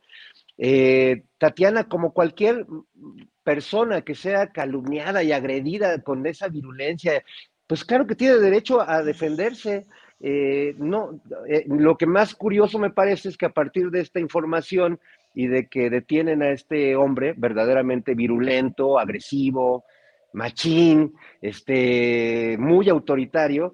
Curiosamente, los que salieron, bueno, muchos salieron a defenderlo, incluso dentro de la 4T, cosa que me sorprende porque habla de eh, los, entre comillas, micromachismos, que en realidad son machismos absolutos, eh, pero me sorprende que salió Lili Telles y, este, y los Alasrakis y los Javieres Lozanos, que son los más violentos, los más agresivos, los más machines, a decir, ah, claro, entonces ahora vamos a poder meter a la cárcel al presidente. Perdón, o sea, estamos viviendo, creo que, eh, y, reafirmando a veces desde espacios informativos la confusión en vez de aclarar, pues, ¿quién metió a la cárcel a quién? ¿No? O sea, yo creo que Tatiana está en todo su derecho, como cualquier mujer que sea calumniada, como cualquier persona. Julio, a ti te han, el, el, presidente un día te dijo algo que no era cierto y tú te paraste frente a él y le dijiste, oiga, digo, igual no lo demandaste, hay muchas formas de ejercer ese derecho de réplica que tenemos todas las personas cuando somos calumniadas. Una incluso, pues es a lo mejor dejarlo pasar también, ¿no? Si no te parece tan importante lo que se ha dicho. Pero si eres un funcionario, fuiste un funcionario, tuviste una posición importante, pues por supuesto que tienes esa posibilidad. Ahora, que lo metan a la cárcel, me parece que esa es una cuestión que tiene que ver más con los tribunales, porque además no es una demanda que se hizo ayer, y creo que hay muchos hilos ahí que tendríamos que, como periodistas, quizás yo no ejerzo ya el periodismo como tal desde hace mucho, ni, ni, reporteo, pero creo que hay muchos hilos ahí que hay que jalar y hay que ver de dónde vienen antes que decir Tatiana metió a la cárcel a Jalife, que creo que es la reducción, pues, más dañina para nuestro debate político porque no fue así. Eh, pero bueno, eh, yo sí creo que la opinión puede, es, infinita, uno puede opinar lo que quiera, pero ya la calumnia tiene un, sesgo diferente y sí merece, eh, pues quizás una sanción administrativa, como dice Ana Francis, en caso de que se esté. A, mí hace, se los comenté hace algunos meses por un este comentario que hice aquí sobre Sochi, de que la señora estaba, que estaban inflando a la candidata, se me acusó de, este, que criticaba el cuerpo de las mujeres, que era un machín, y luego terminaron acusándome de que yo eh, salía con menores de edad y, de, y más aún que yo era pederasta y les comenté a ustedes, sacaron una foto de mi Facebook eh, con mi hijo en su cuna, jugando con él, diciendo aquí está el pederasta con un bebé. Eh, me parece que ya son agresiones que trascienden todo el límite de opinión. Ahora, que me mienten la madre, que nos digan lo que sea, que el señor Pablo Reflujo, como le dice el bondero Hernández, escupa, escupa todo su veneno, está muy bien, está muy bien, porque la verdad es que eso no va a acabar nunca. Yo no creo en los controles de las redes, yo no creo en, yo creo que se debe permitir todas las expresiones y que quienes recibimos estos insultos, de un lado o de otro, básicamente tenemos que generar anticuerpos y vacunarnos, porque lo que está detrás de un Pablo Reflujo o de un Javier Lozano, o de un Alasraqui, o de todos estos falsarios, sean de la tendencia política que sean, porque están de los dos lados, son mensajes, y los mensajes son mucho más poderosos que los individuos que estamos aquí. Y yo creo que lo que está, lo que hablamos en esta mesa, por ejemplo, pues transmitimos mensajes, más allá de lo chistoso que pueda ser yo, o lo, o lo serio que pueda ser Horacio, o lo simpática que pueda ser Ana Fran, eh, eh, lo que está eh, de fondo es un mensaje. Entonces, vacunémonos contra estos personajes siniestros que justo buscan, pues, personalizar algo que no es de personas. Estamos hablando del futuro de este país, del país que queremos construir entre todos, o que quieren destruir entre ellos. Entonces, eh, es lo que yo pienso al respecto. Y sí creo que en temas como este de Tatiana, Julio, pues sí se agradece un periodismo que vaya a los hilos y que jale los hilos y que no se vaya a las, a las primeras con, con, lo que hemos leído en la mayoría de los medios en, las redes, que es Tatiana metió a la cárcel o Claudia Sheinbaum metió a la cárcel a Jalife. No, no, no, la verdad es, que, es que eso no fue así. Horacio Franco, por favor, tu opinión. No, pues eh, yo, yo creo que aquí no hay ni buenos ni malos, sino simplemente un personaje como Alfredo Jalife que con todo lo respetable que pueda ser y con todo lo que haya ayudado a la izquierda cuando fundó Morena y con todo su historial y con todo su...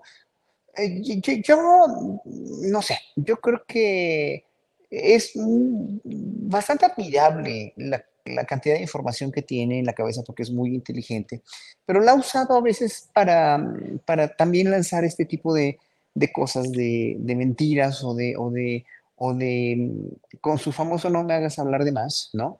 Eh, y, precisamente él habla de más, ¿no? Siempre, siempre tiene esta muletilla, ¿no? No me hagas hablar de más, pero ahí va soltando las verdades a medias y las cuestiones que en un momento dado podrías comprobar. Tiene una excelente memoria, tiene una excelente comprensión y, y, aparte pues de la cuestión nepotista en México, de cómo funcionan las familias, de quién viene, de qué origen y de quién, quién viene de quién y por qué son las relaciones. Y eso hay que aprenderlo mucho también. Y como geopolítico, bueno, pues tiene su gran carrera en la UNAM y todo lo que ustedes quieran y manden. Bueno, sí. Pero en un momento dado, obviamente ahí, pues sí, sí, sí, sí, sí fue bastante, bastante, bastante duro, bastante categórico con esta afirmación sobre Tatiana Cloutier y ha sido muy categórico también en contra de Claudio Sheinbaum. A él no le gustan los sájaros, los, los judíos, los, los házaros, perdón, los, este, los, los ashkenazim los, los sefaradim, no sé, no, no sé qué no le guste tanto. Él no está, no, no, no es una persona amante de la, del judaísmo, pareciera ser, bueno, aunque dice que tiene amigos judíos. Yo lo entiendo y lo justifico. Cada quien, cada quien tiene sus, sus fobias y sus filias y no lo, no lo debemos negar ni tampoco excluir por eso. Pero yo creo que aquí se fue de bruces con, con, con Tatiana y Tatiana también se fue de bruces contra él presentando una demanda en un lugar donde la cuestión del daño moral sí es penal. Yo lo hubiera hecho de otra manera, de, si hubiera sido cualquiera de los dos, nada más. Cada quien su vida, cada quien sus preferencias, cada quien sus gustos de cómo proceder, pero aquí yo creo que los dos procedieron de una manera bastante injusta y sobre todo de eso se aprovechó el PRIAN en Monterrey precisamente para a través de su fiscalía sacar esos trapitos al sol ahorita precisamente una semana después de la jodedera que le hicieron a, Samuel en ese sentido y que ahora ya no, eh, siempre no se quedaron ellos con la gubernatura, ¿verdad? También están muy ardidos y quieren nuevamente decisión en Morena, tan fácil como es, nada más. Bien, gracias. Eh, Ana Francis, pues vamos ya a las... Eh, a las posadas y preposadas y ya el dindondán y todo, y ya viene el año nuevo y toda la cosa. Así es que, ¿qué resumen? ¿Qué, destacas más de este año? ¿Qué destaco más de este año? Ya estamos como en el, año con mucho estrés, o sea, con mucho estrés. Lo sé porque he visitado más doctores de los que habitualmente. Y no, para mí ha sido, es decir, eh, pues sí, naturalmente mido lo que me pasa en el cuerpo porque soy una persona del escenario y así crecí y está conectado, pues, ¿no? Mi corazón y mi cuerpo están conectados, ya no pudieron desconectarse nunca más. Entonces, cuando me pasan cosas en el cuerpo, pues veo qué pasa. Ha sido muy estresante este año, em, toda la cosa preelectoral y de acomodos y etcétera. Eh, me parece que has tenido un, un estrés interesante. Eh, creo que también ha sido un año en la política muy revelador, Julio, de quién es quién. O como estas cosas que estamos viendo con el toallazo que le acomodaste a Pablo, ¿cómo es? Macluf, ¿cómo es este? ¿Dices, Fernando? ¿Es Reflug. Reflug, pues, ¿no?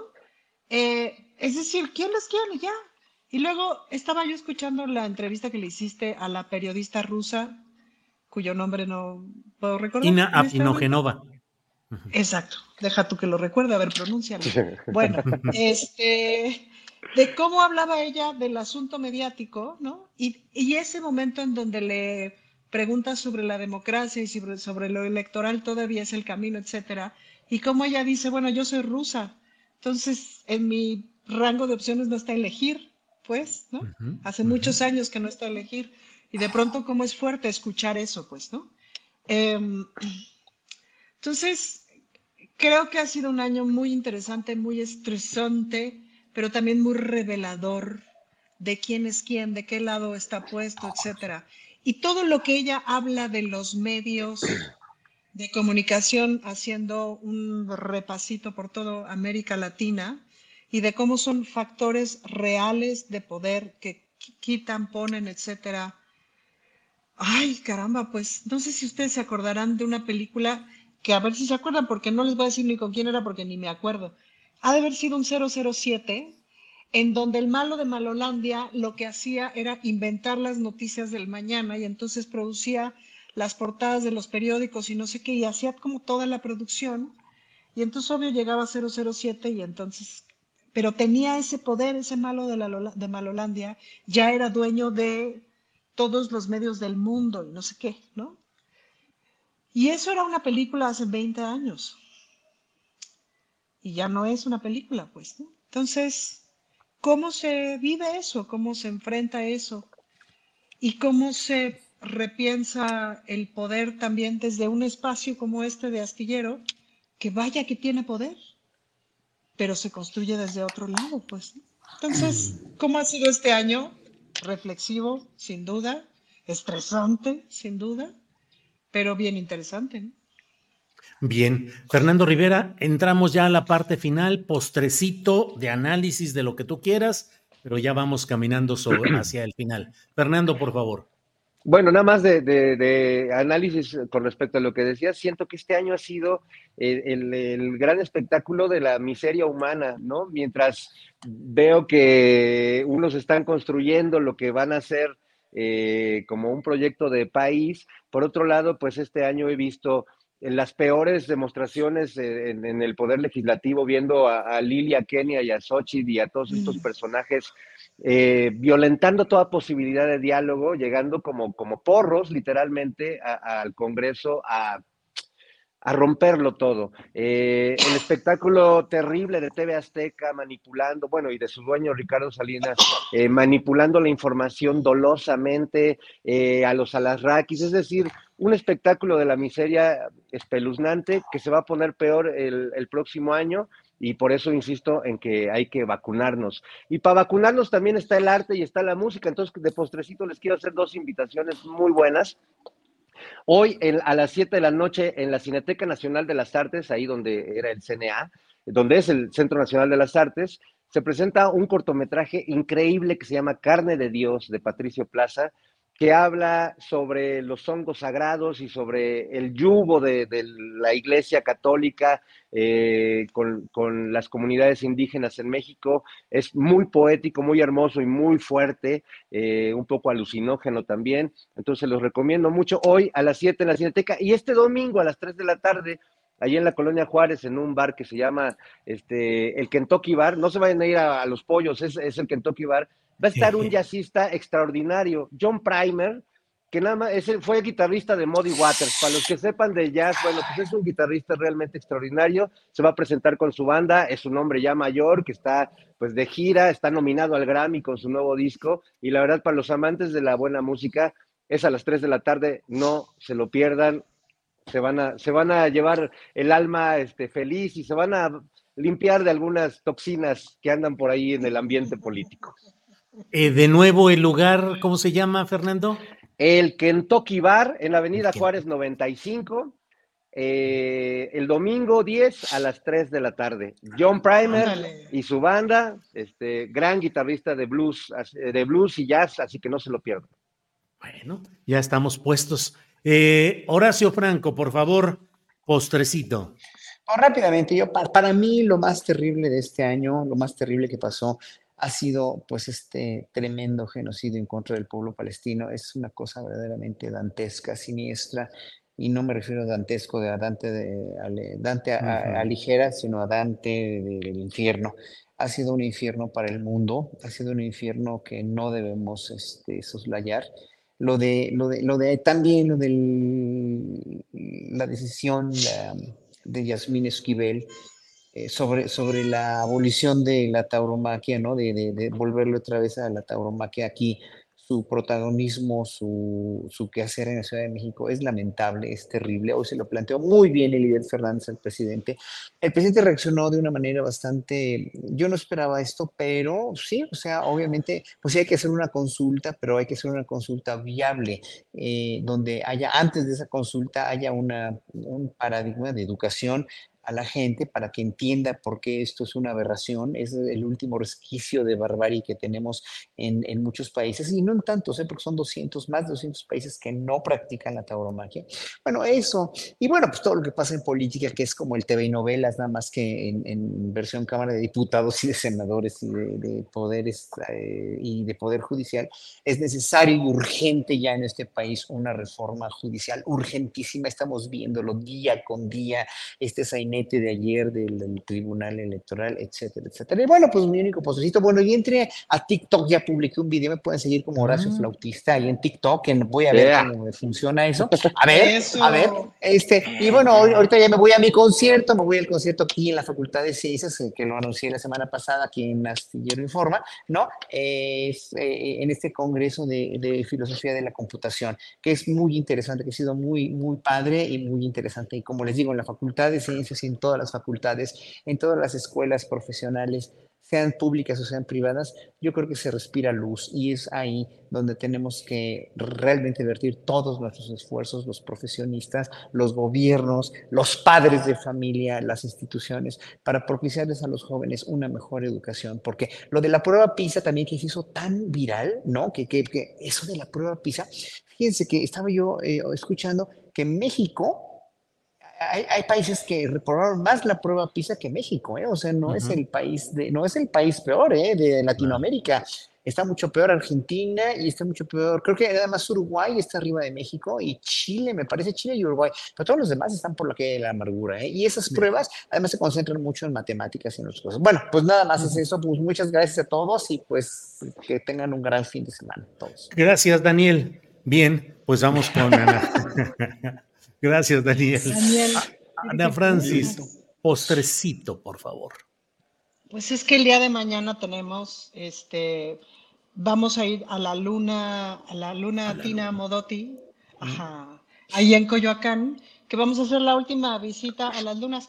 Y, y, esto tiene pertinencia, Julio, ahora sí que volviendo al tema de Rusia, porque ya ves que ya me angustió. No sé si vieron esta noticia de que Rusia declaró que las personas LGBTIQ más somos terroristas.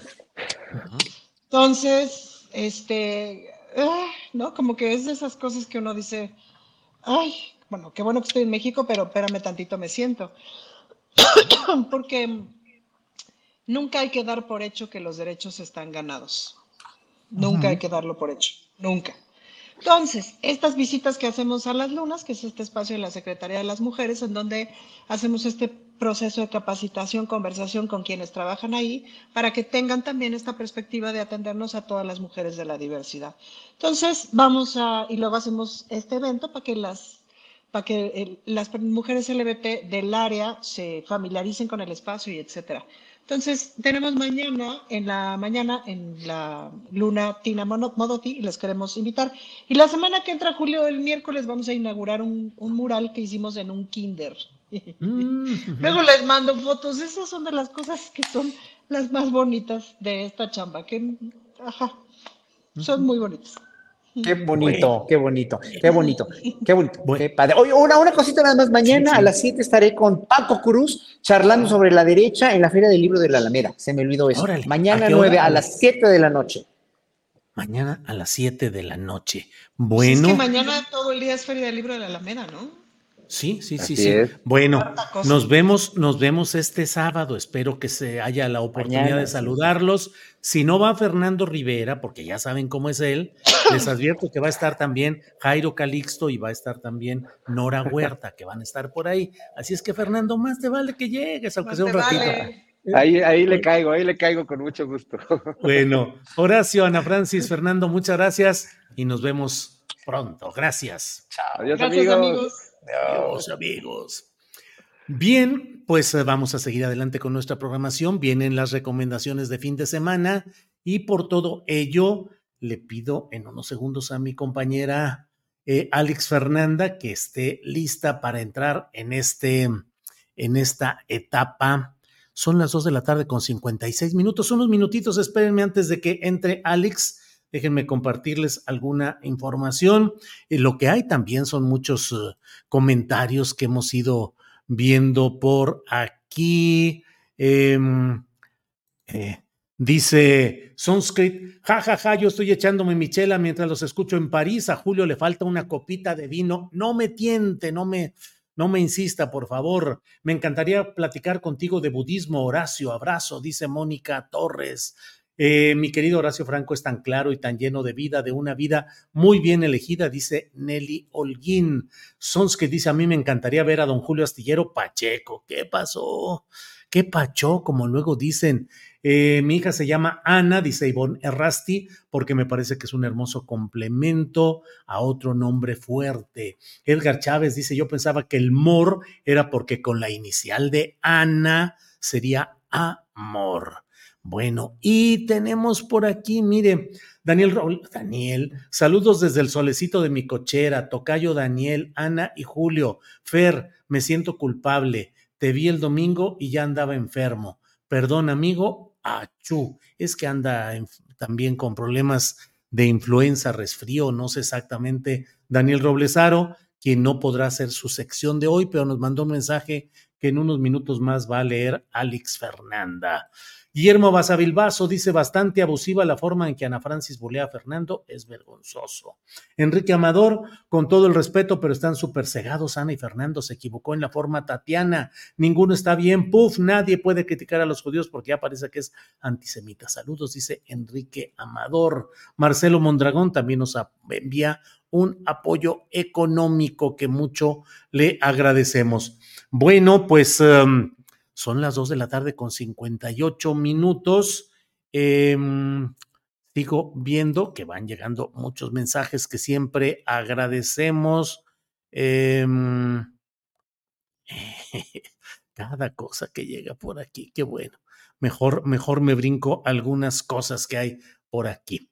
Bueno, eh, si algo me avergüenza de mi generación es que hayan existido y existan plazas de toros, dice Eisa. Bueno, pues son las 2 de la tarde con 59 minutos y le voy a pedir a Alex Fernanda, que ya está por aquí. Alex, ¿ya estás por estos rumbos? Hola Julio, ya regresé. De nuevo, muy bien, Alex. Alex, eh, tengo que ir recorriendo al aeropuerto porque voy a volar hacia la Ciudad de México, donde voy a estar toda la semana que viene.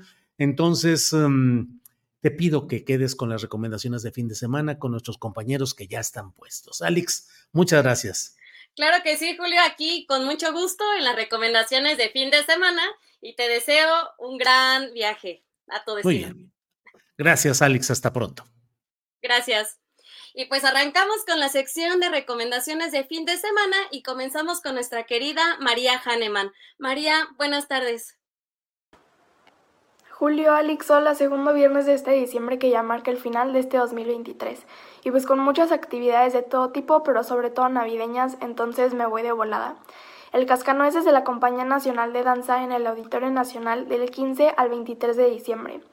La Orquesta Sinfónica Nacional este fin de semana hace su concierto de cierre de temporada con un navideño bajo la batuta del maestro Carrasco con obras de Anderson, Prokofiev, Tchaikovsky, entre otros. Hoy viernes 8 de la noche, domingo 12.15 del día, sala principal del Palacio de Bellas Artes. Y la Orquesta Filarmónica de la Ciudad de México se presenta en el Zócalo Capitalino en un concierto también de fin de año. El Cascanueces, El Lago de los Cisnes, un festival de Navidad y Paseo en Trineo integran el programa bajo la batuta del director invitado Enrique Patrón de Rueda. Y nuestros amigos de Lofunam, bajo la batuta del maestro Enrique Dimec, escucharemos Ángeles de Llama y Hielo de la compositora mexicana Ana Lara y la Quinta Sinfonía de Gustav Mahler, obra que marcó un cambio significativo en el estilo sinfónico del compositor. Sala Nezahualcóyotl, sábado 9 de diciembre, 8 de la noche y domingo 10 de diciembre, 12 del día. Y pues en una entrevista grabada esta semana tenemos como invitado al gran director de orquesta Enrique Dimec. Maestro, un honor enorme tenerlo en esta sección. ¿Cómo ha estado? Pues muy bien, muchas gracias. Muy ocupado, este, con muchos conciertos, este, muchos ensayos y pues viajando también constantemente para hacer conciertos en todos lados. Nosotros felices de ya tenerlo en tierras mexicanas, ahora en Michoacán. ¿Usted cómo se siente?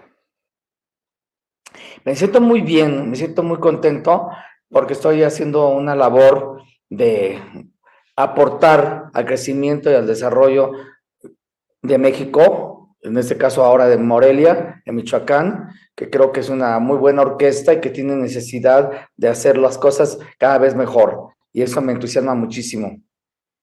¿Usted hace toda la curaduría de lo que se quiere interpretar en las temporadas? ¿Hay un comité? Yo hago la curaduría de la programación de la temporada de la orquesta. Eh, a veces la orquesta participa en festivales que están dentro de otro contexto y a veces eh, los organizadores de los festivales piden un tema específico. Ok.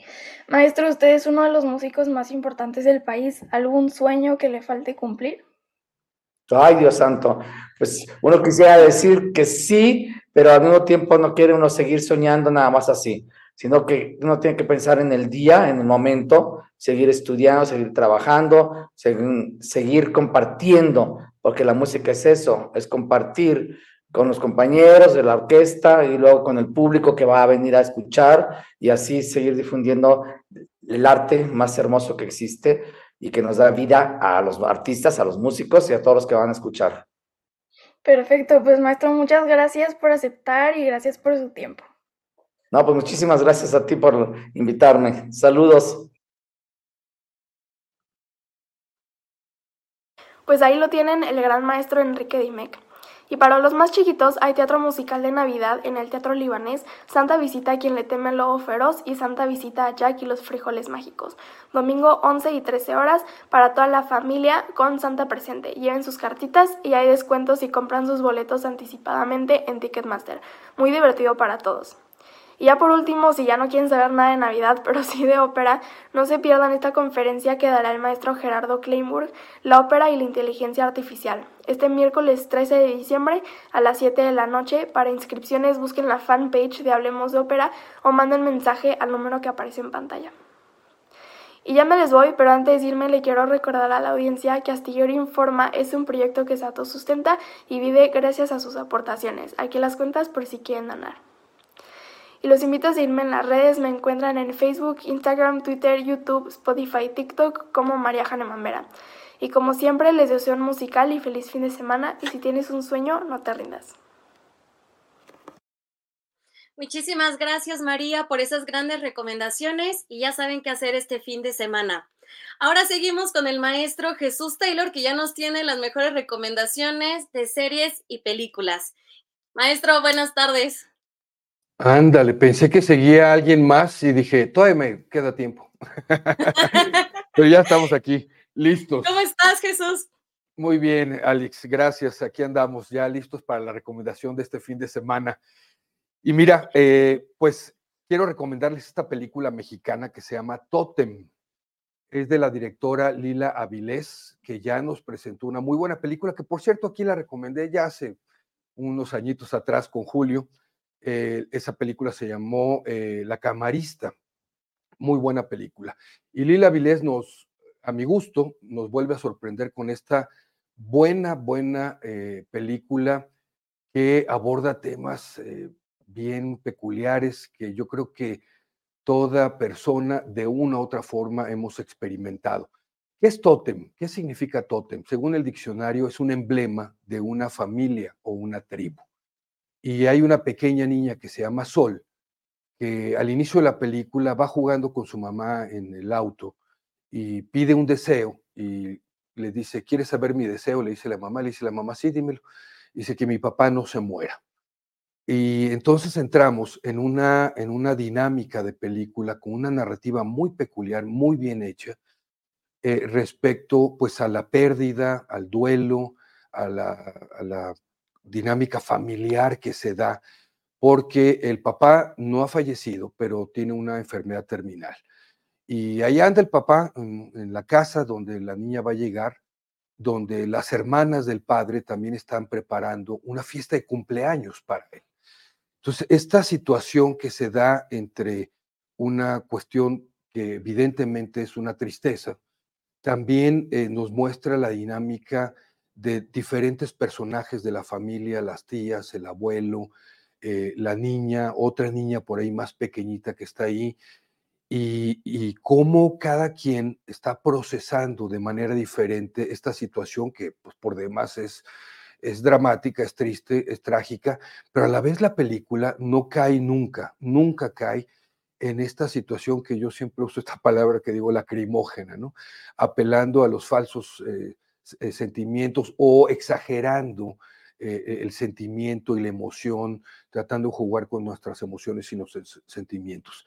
Eh, transcurre la historia donde la niña anda por toda la casa, escucha a los adultos hablar, los adultos tratan de evitar eh, hablar del tema, por ahí tiene una situación que yo diría no cómica, pero hasta que llama la atención, pues tratando de, que los niños no entiendan de lo que están hablando, de la situación del papá. E-, esta cosa que tenemos los adultos de decirle que los niños no se enteren de temas de adultos, ¿no? Entre comillas, cuando la verdad es que los niños a su modo eh, tratan de entenderlo o intentan entenderlo y lo procesan de manera diferente. Es una película muy pausada. Para aquellos que les gusten las emociones y los giros y todo esto a lo que nos estamos acostumbrando también con, con las redes sociales, ¿verdad? Y no, no, no, no es de este tipo de películas. Es una película que se tiene que ver con una actitud un tanto contemplativa, a veces las imágenes que no tienen diálogos, las escenas que no tienen diálogos nos dicen muchísimo. Me llama mucho la atención que salen muchos animales en la película de diferentes tipos, donde nos muestra también esta interacción con, con otro tipo de vida, ¿sabes? Y de otra forma, aunque puede cambiar, definitivamente puede cambiar, pero la vida continúa. Y esto es lo que vemos a través de los ojos de esta niña, a través de la experiencia de esta niña, cómo está procesando todo, y también a través de los adultos, con todas sus problemáticas, con todas sus formas diferentes que tenemos de procesar algo así, con nuestras creencias diferentes, con nuestras actitudes diferentes. Es una película, me parece, muy, muy rica eh, las actuaciones, mira, yo siempre me he quejado de algunas películas mexicanas y es precisamente a veces lo forzado que se sienten los guiones, lo forzado que se sienten las actuaciones. En este caso, yo puedo decirte que esto no sucede. Marisol Gacé hace un papel extraordinario, eh, también Montserrat Marañón, buenísimo papel, y la pequeñita esta, eh, que se llama Naima Sentíes, hace una actuación creíble, honesta es la película y las actuaciones son muy honestas. Buena recomendación, me parece, para ir al cine.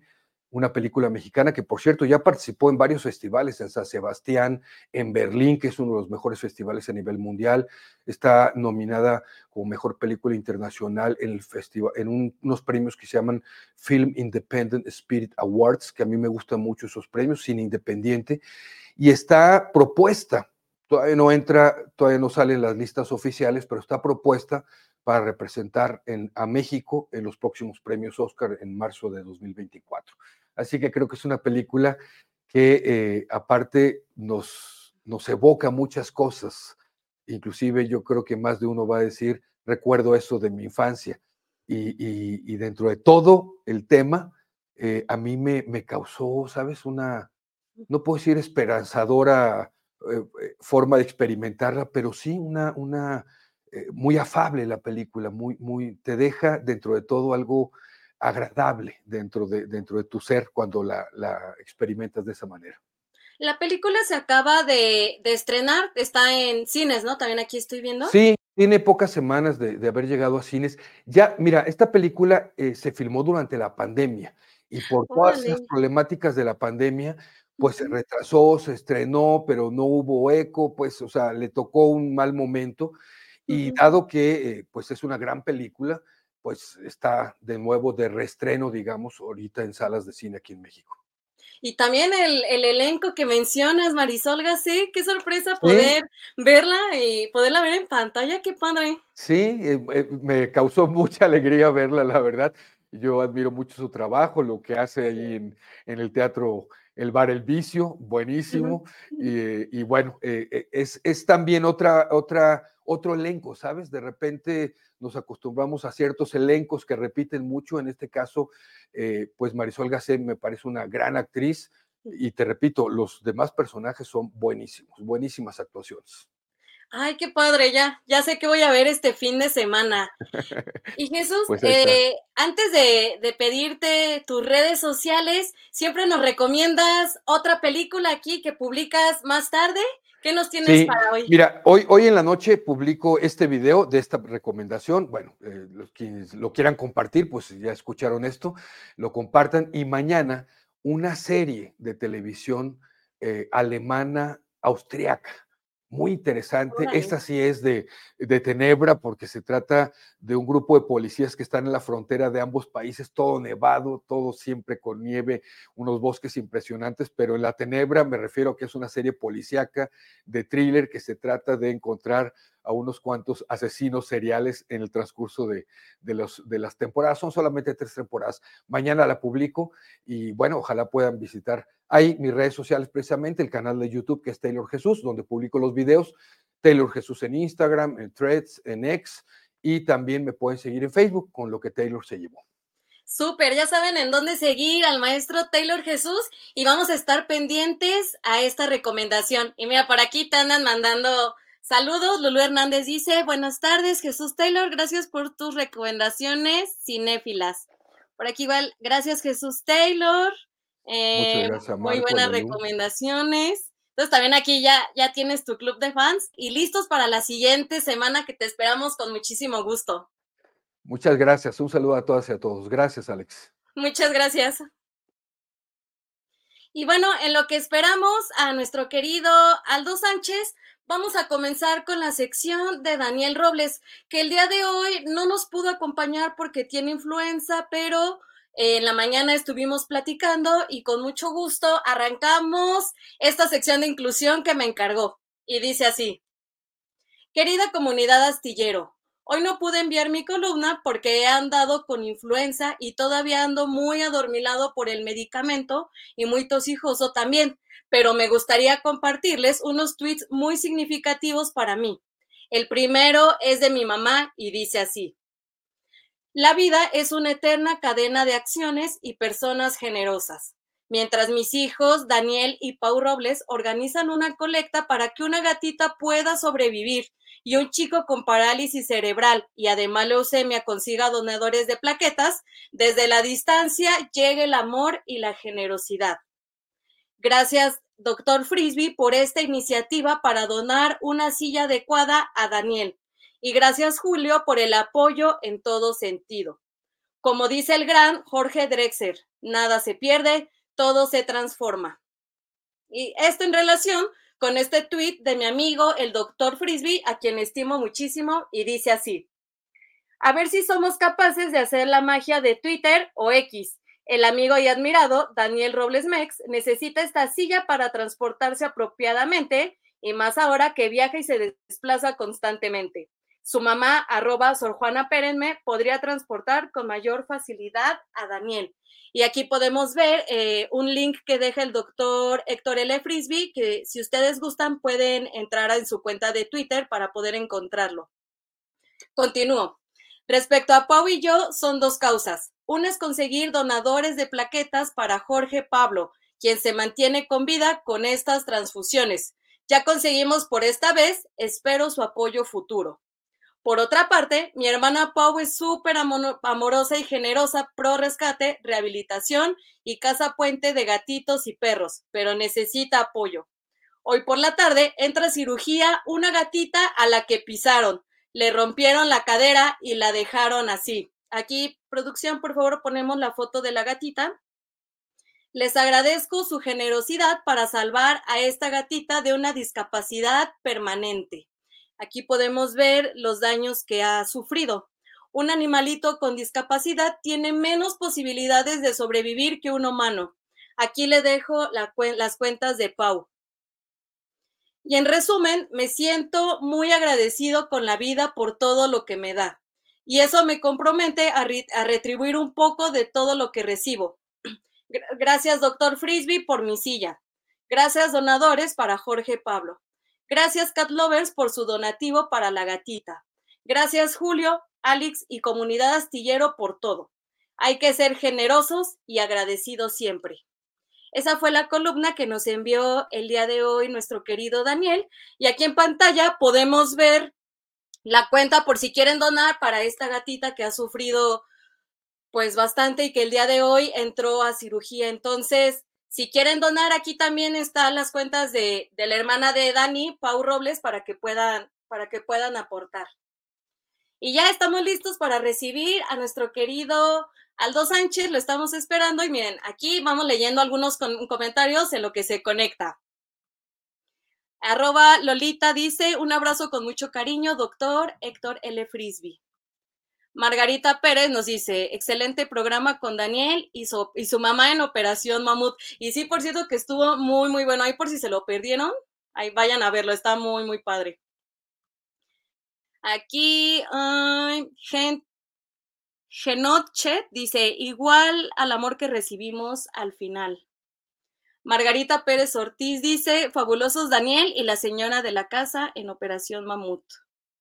Mm, Elsa nos dice, por favor, le mandan un saludo de mi parte a Daniel y a su mamá. Sí, claro que sí. Aquí, Dani, de hecho, Dani está y su mamá, Maura, están viendo el programa y estuvimos en contacto hoy temprano para que nos informara cómo estuvo Daniel, que sí nos informó desde el día de ayer que tuvo influenza y que toda esta semana pues se la ha pasado mal. Recuerden que la semana pasada también habíamos comentado que Dani había tenido varios viajes, entre ellos uno a Puerto Vallarta, pero no lo pudo disfrutar porque se había enfermado. Entonces, Dani ha tenido algunas complicaciones, pero aquí lo esperamos con los brazos abiertos para que pueda acompañarnos la siguiente semana. Entonces, muy felices de poderlo recibir y también le, mandamos un gran abrazo y los mejores deseos. Y por aquí, miren, ah, antes de entrar con Aldo Sánchez, les leo lo siguiente. H. Bravo dice, ánimo Daniel, pronta recuperación. Ah, Maura, aquí estás, querida. Aquí andamos Daniel y yo. Un saludo y un abrazo. Y ahora sí, aquí estamos listos para recibir a nuestro querido Aldo Sánchez, curador, con las mejores recomendaciones de museos. Aldo, buenas tardes. Hola, querida Alex, ¿cómo estás? Eh, ahora aventándote esta sección de recomendaciones. Sí, aquí andamos. Oye, y me gusta mucho tu, tu sudadera. Claro, es lo, Ay, perdón. es lo mejor de esta temporada que uno puede usar esta, porque ahí donde la ven es súper calientita. Entonces, eh, diciembre es perfecto para presumir. Eh, bueno, para quienes no las han visto, pues aquí en, al reverso dice tripulación astillero, entonces, pues muchas gracias, porque esta fue una idea, pues además de Julio, de Ángeles y de nuestra querida Sol, hace un par de años, entonces, pues, este, muy orgullosos de pertenecer a esta, a esta tripulación y además un año más, ¿no? Sí, oye, y de hecho de esas, de las sudaderas ya tiene dos años. sí, ya tiene un rato. Entonces, bueno, pues pero muy bien, y con una, este, con un fin de semana muy, muy agitado es, eh, culturalmente. Digo, ya, ya vimos que políticamente está fosfo, fosfo, pero la cultura está este, a todo lo que da y eso es increíble. La verdad es que, pues ya sabemos que este país y esta ciudad en particular, pues no para, no para en términos de arte, este, de cultura, de música. También tengo un par de de postrecitos de recomendaciones. Pero si quieres, ponemos las imágenes de la primera recomendación. Claro que sí. Producción, por favor. Gracias. Y bueno, pues la primera es una exposición que a mí, la verdad, me cautivó mucho, me produjo mucha este, emoción, porque pues son, se trata de los primeros eh, trabajos, de los trabajos adolescentes de Francisco Toledo. Y pues es un personaje, es un artista Francisco Toledo que nunca deja de, de sorprendernos, ¿no? Una producción tan, tan enorme. Y bueno, pues esta exposición pues es muy particular por todos lados. Por principio de cuentas, porque, este, bueno, se, llama Cementera, con ese, y, eh, y se presenta en el Centro Nacional de las Artes, en el CENART en una galería que se llama Galería eh, Binaria. Entonces, si uno entra, bien, toma el Metro General Anaya, entras por la, por, por este, por la escuela de, cine, ¿no? Y, este, y en ese pasillo vas a encontrar la galería casi, digamos, enfrente de la escuela de danza. Entonces, primera particularidad que es una exposición, pues relativamente pequeña, pero, pero eso a mí me parece muy valioso porque entonces uno puede verdaderamente admirar cada una de las piezas. La otra particularidad es que esta eh, proviene, esta expo pues es una iniciativa y proviene en su totalidad de la colección Ponce Curchin, que pues es, es, un, es una colección mexicana y que recientemente adquirió cerca de 200 piezas de la, de la época temprana de, de Francisco Toledo eh, pues gracias también a su asesor artístico, que es Héctor Vargas, que además de ser un gran artista, es un gran asesor para esta colección. Y bueno, pero ¿por qué me conmovió? Porque eh, en estos eh, trabajos tempranos de Francisco Toledo, que son de la década de los 50, uno puede ver eh, todas esas influencias eh, de, la, de las vanguardias y del arte moderno que está que estaban presentes en su juventud y que continúan presentes hasta la, el trabajo que nosotros, más reciente, el trabajo que conocemos, ¿no? Entonces, digamos, vamos a ver ahí las influencias muy claras de Picasso, por supuesto, de Miró, de Yves Tanguy. Entonces, eh, y además, como él tuvo, digamos, esa, una formación, un periodo en, este, en París, pues eso se ve también muy, muy claramente, ¿no? Pero además lo fascinante no es pues la, la, la influencia de estos artistas, sino cómo lo, lo, interpreta, cómo recoge estos estilos y además esos temas oaxaqueños que están presentes desde el principio, temas oaxaqueños, unas líneas muy, muy autorales, o sea, digamos, muy distintivas de Francisco Toledo que vamos a ver a lo largo de, de su tra trabajo. Y este, además, tomando en cuenta que aquí tenía 17 años cuando hizo estos dibujos, entonces vemos el talento así en su máxima este, expresión, ¿no? Entonces, eh, y bueno, pues es una exposición muy íntima, está muy eh, elegantemente eh, montada, muy bonita, es una gran este, satisfacción ver el enmarcado, el montaje, estas obras donde uno puede descubrir el origen de este gran artista, ¿no? Que es Francisco Toledo, que como tú sabes, además de artista, pues era un gran activista, intelectual, un gran personaje de la cultura mexicana, querida Alex. Eh, ¿cuándo, ¿cuándo, ¿Cuándo está la exposición o se acaba de inaugurar? Se inauguró hace unas semanas y va a estar hasta el 31 de enero, entonces, este, bueno, 30 de enero, creo que enero tiene 30 días, ¿no? este, hasta el último día de enero, eh, entonces, pues, es, pueden aprovechar estas vacaciones y además, el CENAR, que, bueno, a mí me tocó cuando se inauguró, siempre es muy bonito regresar ahí a este gran, gran proyecto cultural, este edificio que tiene, continúan con una vida extraordinaria, pues ahí está la escuela de cine, insisto, la de danza, eh, ahí hay una librería educal eh, y además ahora está ahí la nueva cineteca, ¿no? Mm. Entonces, que si no han ido, no se la pierdan porque es maravillosísima. Este, son 12 salas también. Entonces, pues luego uno llega a la de Coyacán y ya se acabaron los boletos, ¿no? Sí. Entonces, además de que lo puedes comprar online, pero digo, este, siempre aquí está mucho más relajado en términos de, de, de público, ¿no? Y bueno, pues la otra, la otra exposición que se presenta en el Museo del Palacio de Bellas Artes. Digo, a mí me gusta mucho siempre pues hablar de espacios alternativos y aquí estamos hablando del principal museo de México que quizá no necesitaría difusión, pero pues yo creo que sí es una exposición que merece la pena que, que, que, vean, porque además eh, pues está muy, muy cercana a nuestra vida cotidiana. La exposición se llama Mexicrom y está dedicada a la fotografía a color en México desde las primeras fotografías que, eran coloreadas por los fotógrafos hasta pues eh, los 60 y los 70 que tiene, digamos, esta gran explosión, la fotografía en color. Hace, hace más de 80 años que empezó esta, esta tradición, este género de la foto en color y bueno, pues además por Kodak, ¿no? Que es quien, eh, George Eastman Kodak, que es quien la inventa. Y entonces, pues es una exposición muy grande en términos de números de piezas, número de piezas, y con artistas que van pues desde los fotógrafos del siglo XIX, como Hugo Breme, por ejemplo, que pues coloreaba sus fotografías, luego pues los fotógrafos modernos, ¿no? Vamos a decir Álvarez Bravo, por supuesto, Mariana Jampolsky, este, Walter Reuter, eh, eh, bueno, por supuesto, Bob Shalwick y luego, y bueno, Juan Guzmán, ese gran, gran, gran fotoreportero este, alemán, radicado en México, que era Hans Gutmann, pero como nadie, era muy difícil pronunciar su nombre, pues ya optó por el Juan Guzmán, ¿no?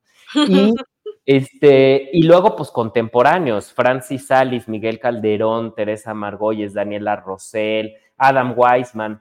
Entonces, es una combinación de fotografía artística y fotografía de reportaje, fotoreportaje, ¿no? Entonces, eh, al final lo que, eh, lo que resulta de esta exposición, pero es un gran retrato de la historia de México, eh, porque vemos grandes acontecimientos, fotos este, pues, que se, se, han convertido en íconos de la contemporaneidad, ¿no? O de la modernidad o del siglo XIX mexicano, ¿no?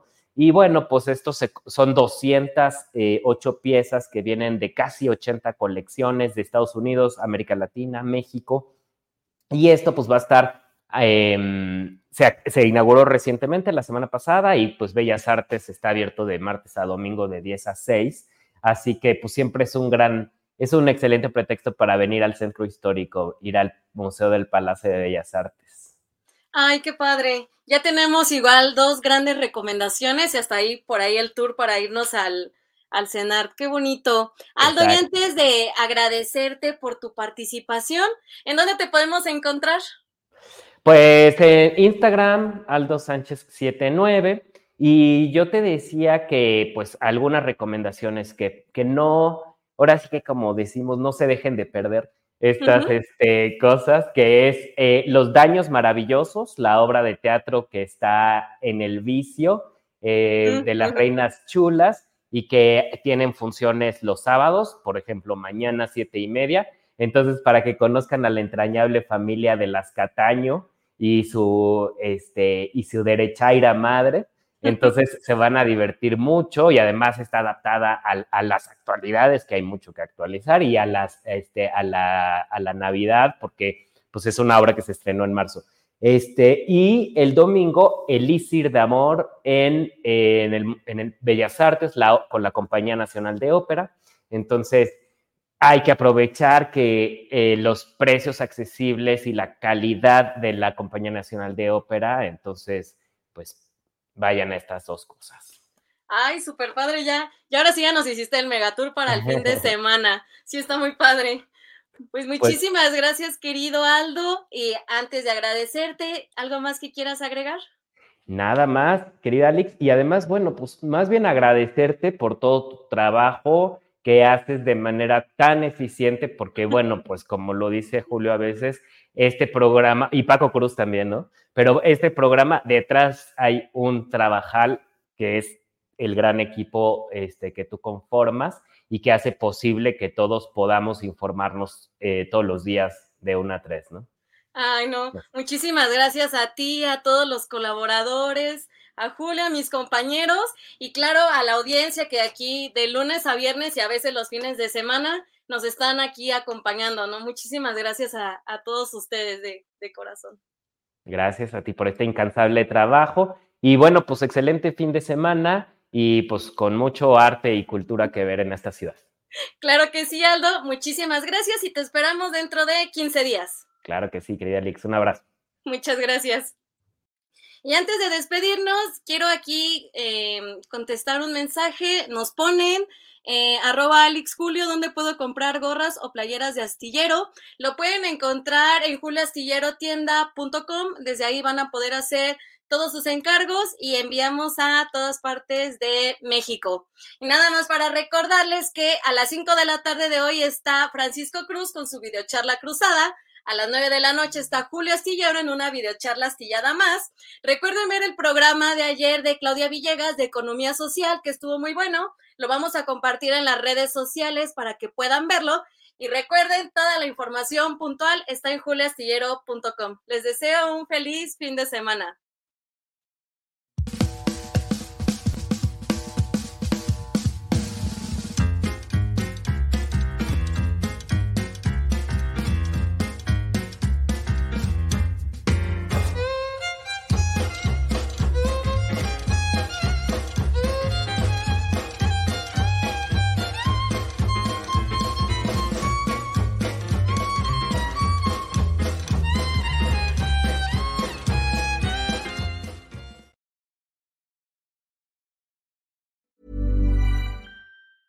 Hey, it's Danny Pellegrino from Everything Iconic. Ready to upgrade your style game without blowing your budget? Check out Quince. They've got all the good stuff shirts and polos, activewear, and fine leather goods, all at 50 to 80% less than other high end brands. And the best part? They're all about safe, ethical, and responsible manufacturing. Get that luxury vibe without the luxury price tag. Hit up quince.com slash upgrade for free shipping and 365 day returns on your next order. That's quince.com slash upgrade. ACAST powers the world's best podcasts. Here's a show that we recommend.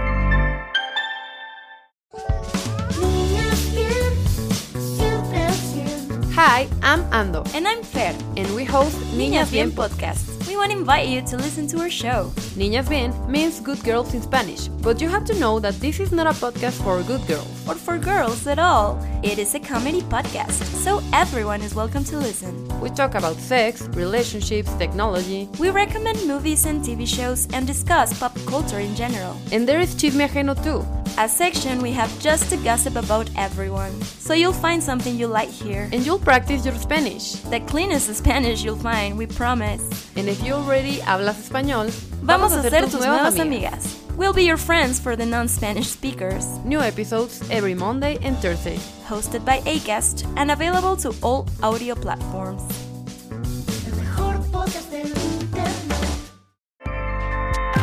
ACAST helps creators launch, grow, and monetize their podcasts everywhere. ACAST.com. Para que te enteres del próximo noticiero, suscríbete y dale follow en Apple, Spotify, Amazon Music, Google o donde sea que escuches podcast. Te invitamos a visitar nuestra página julioastillero.com.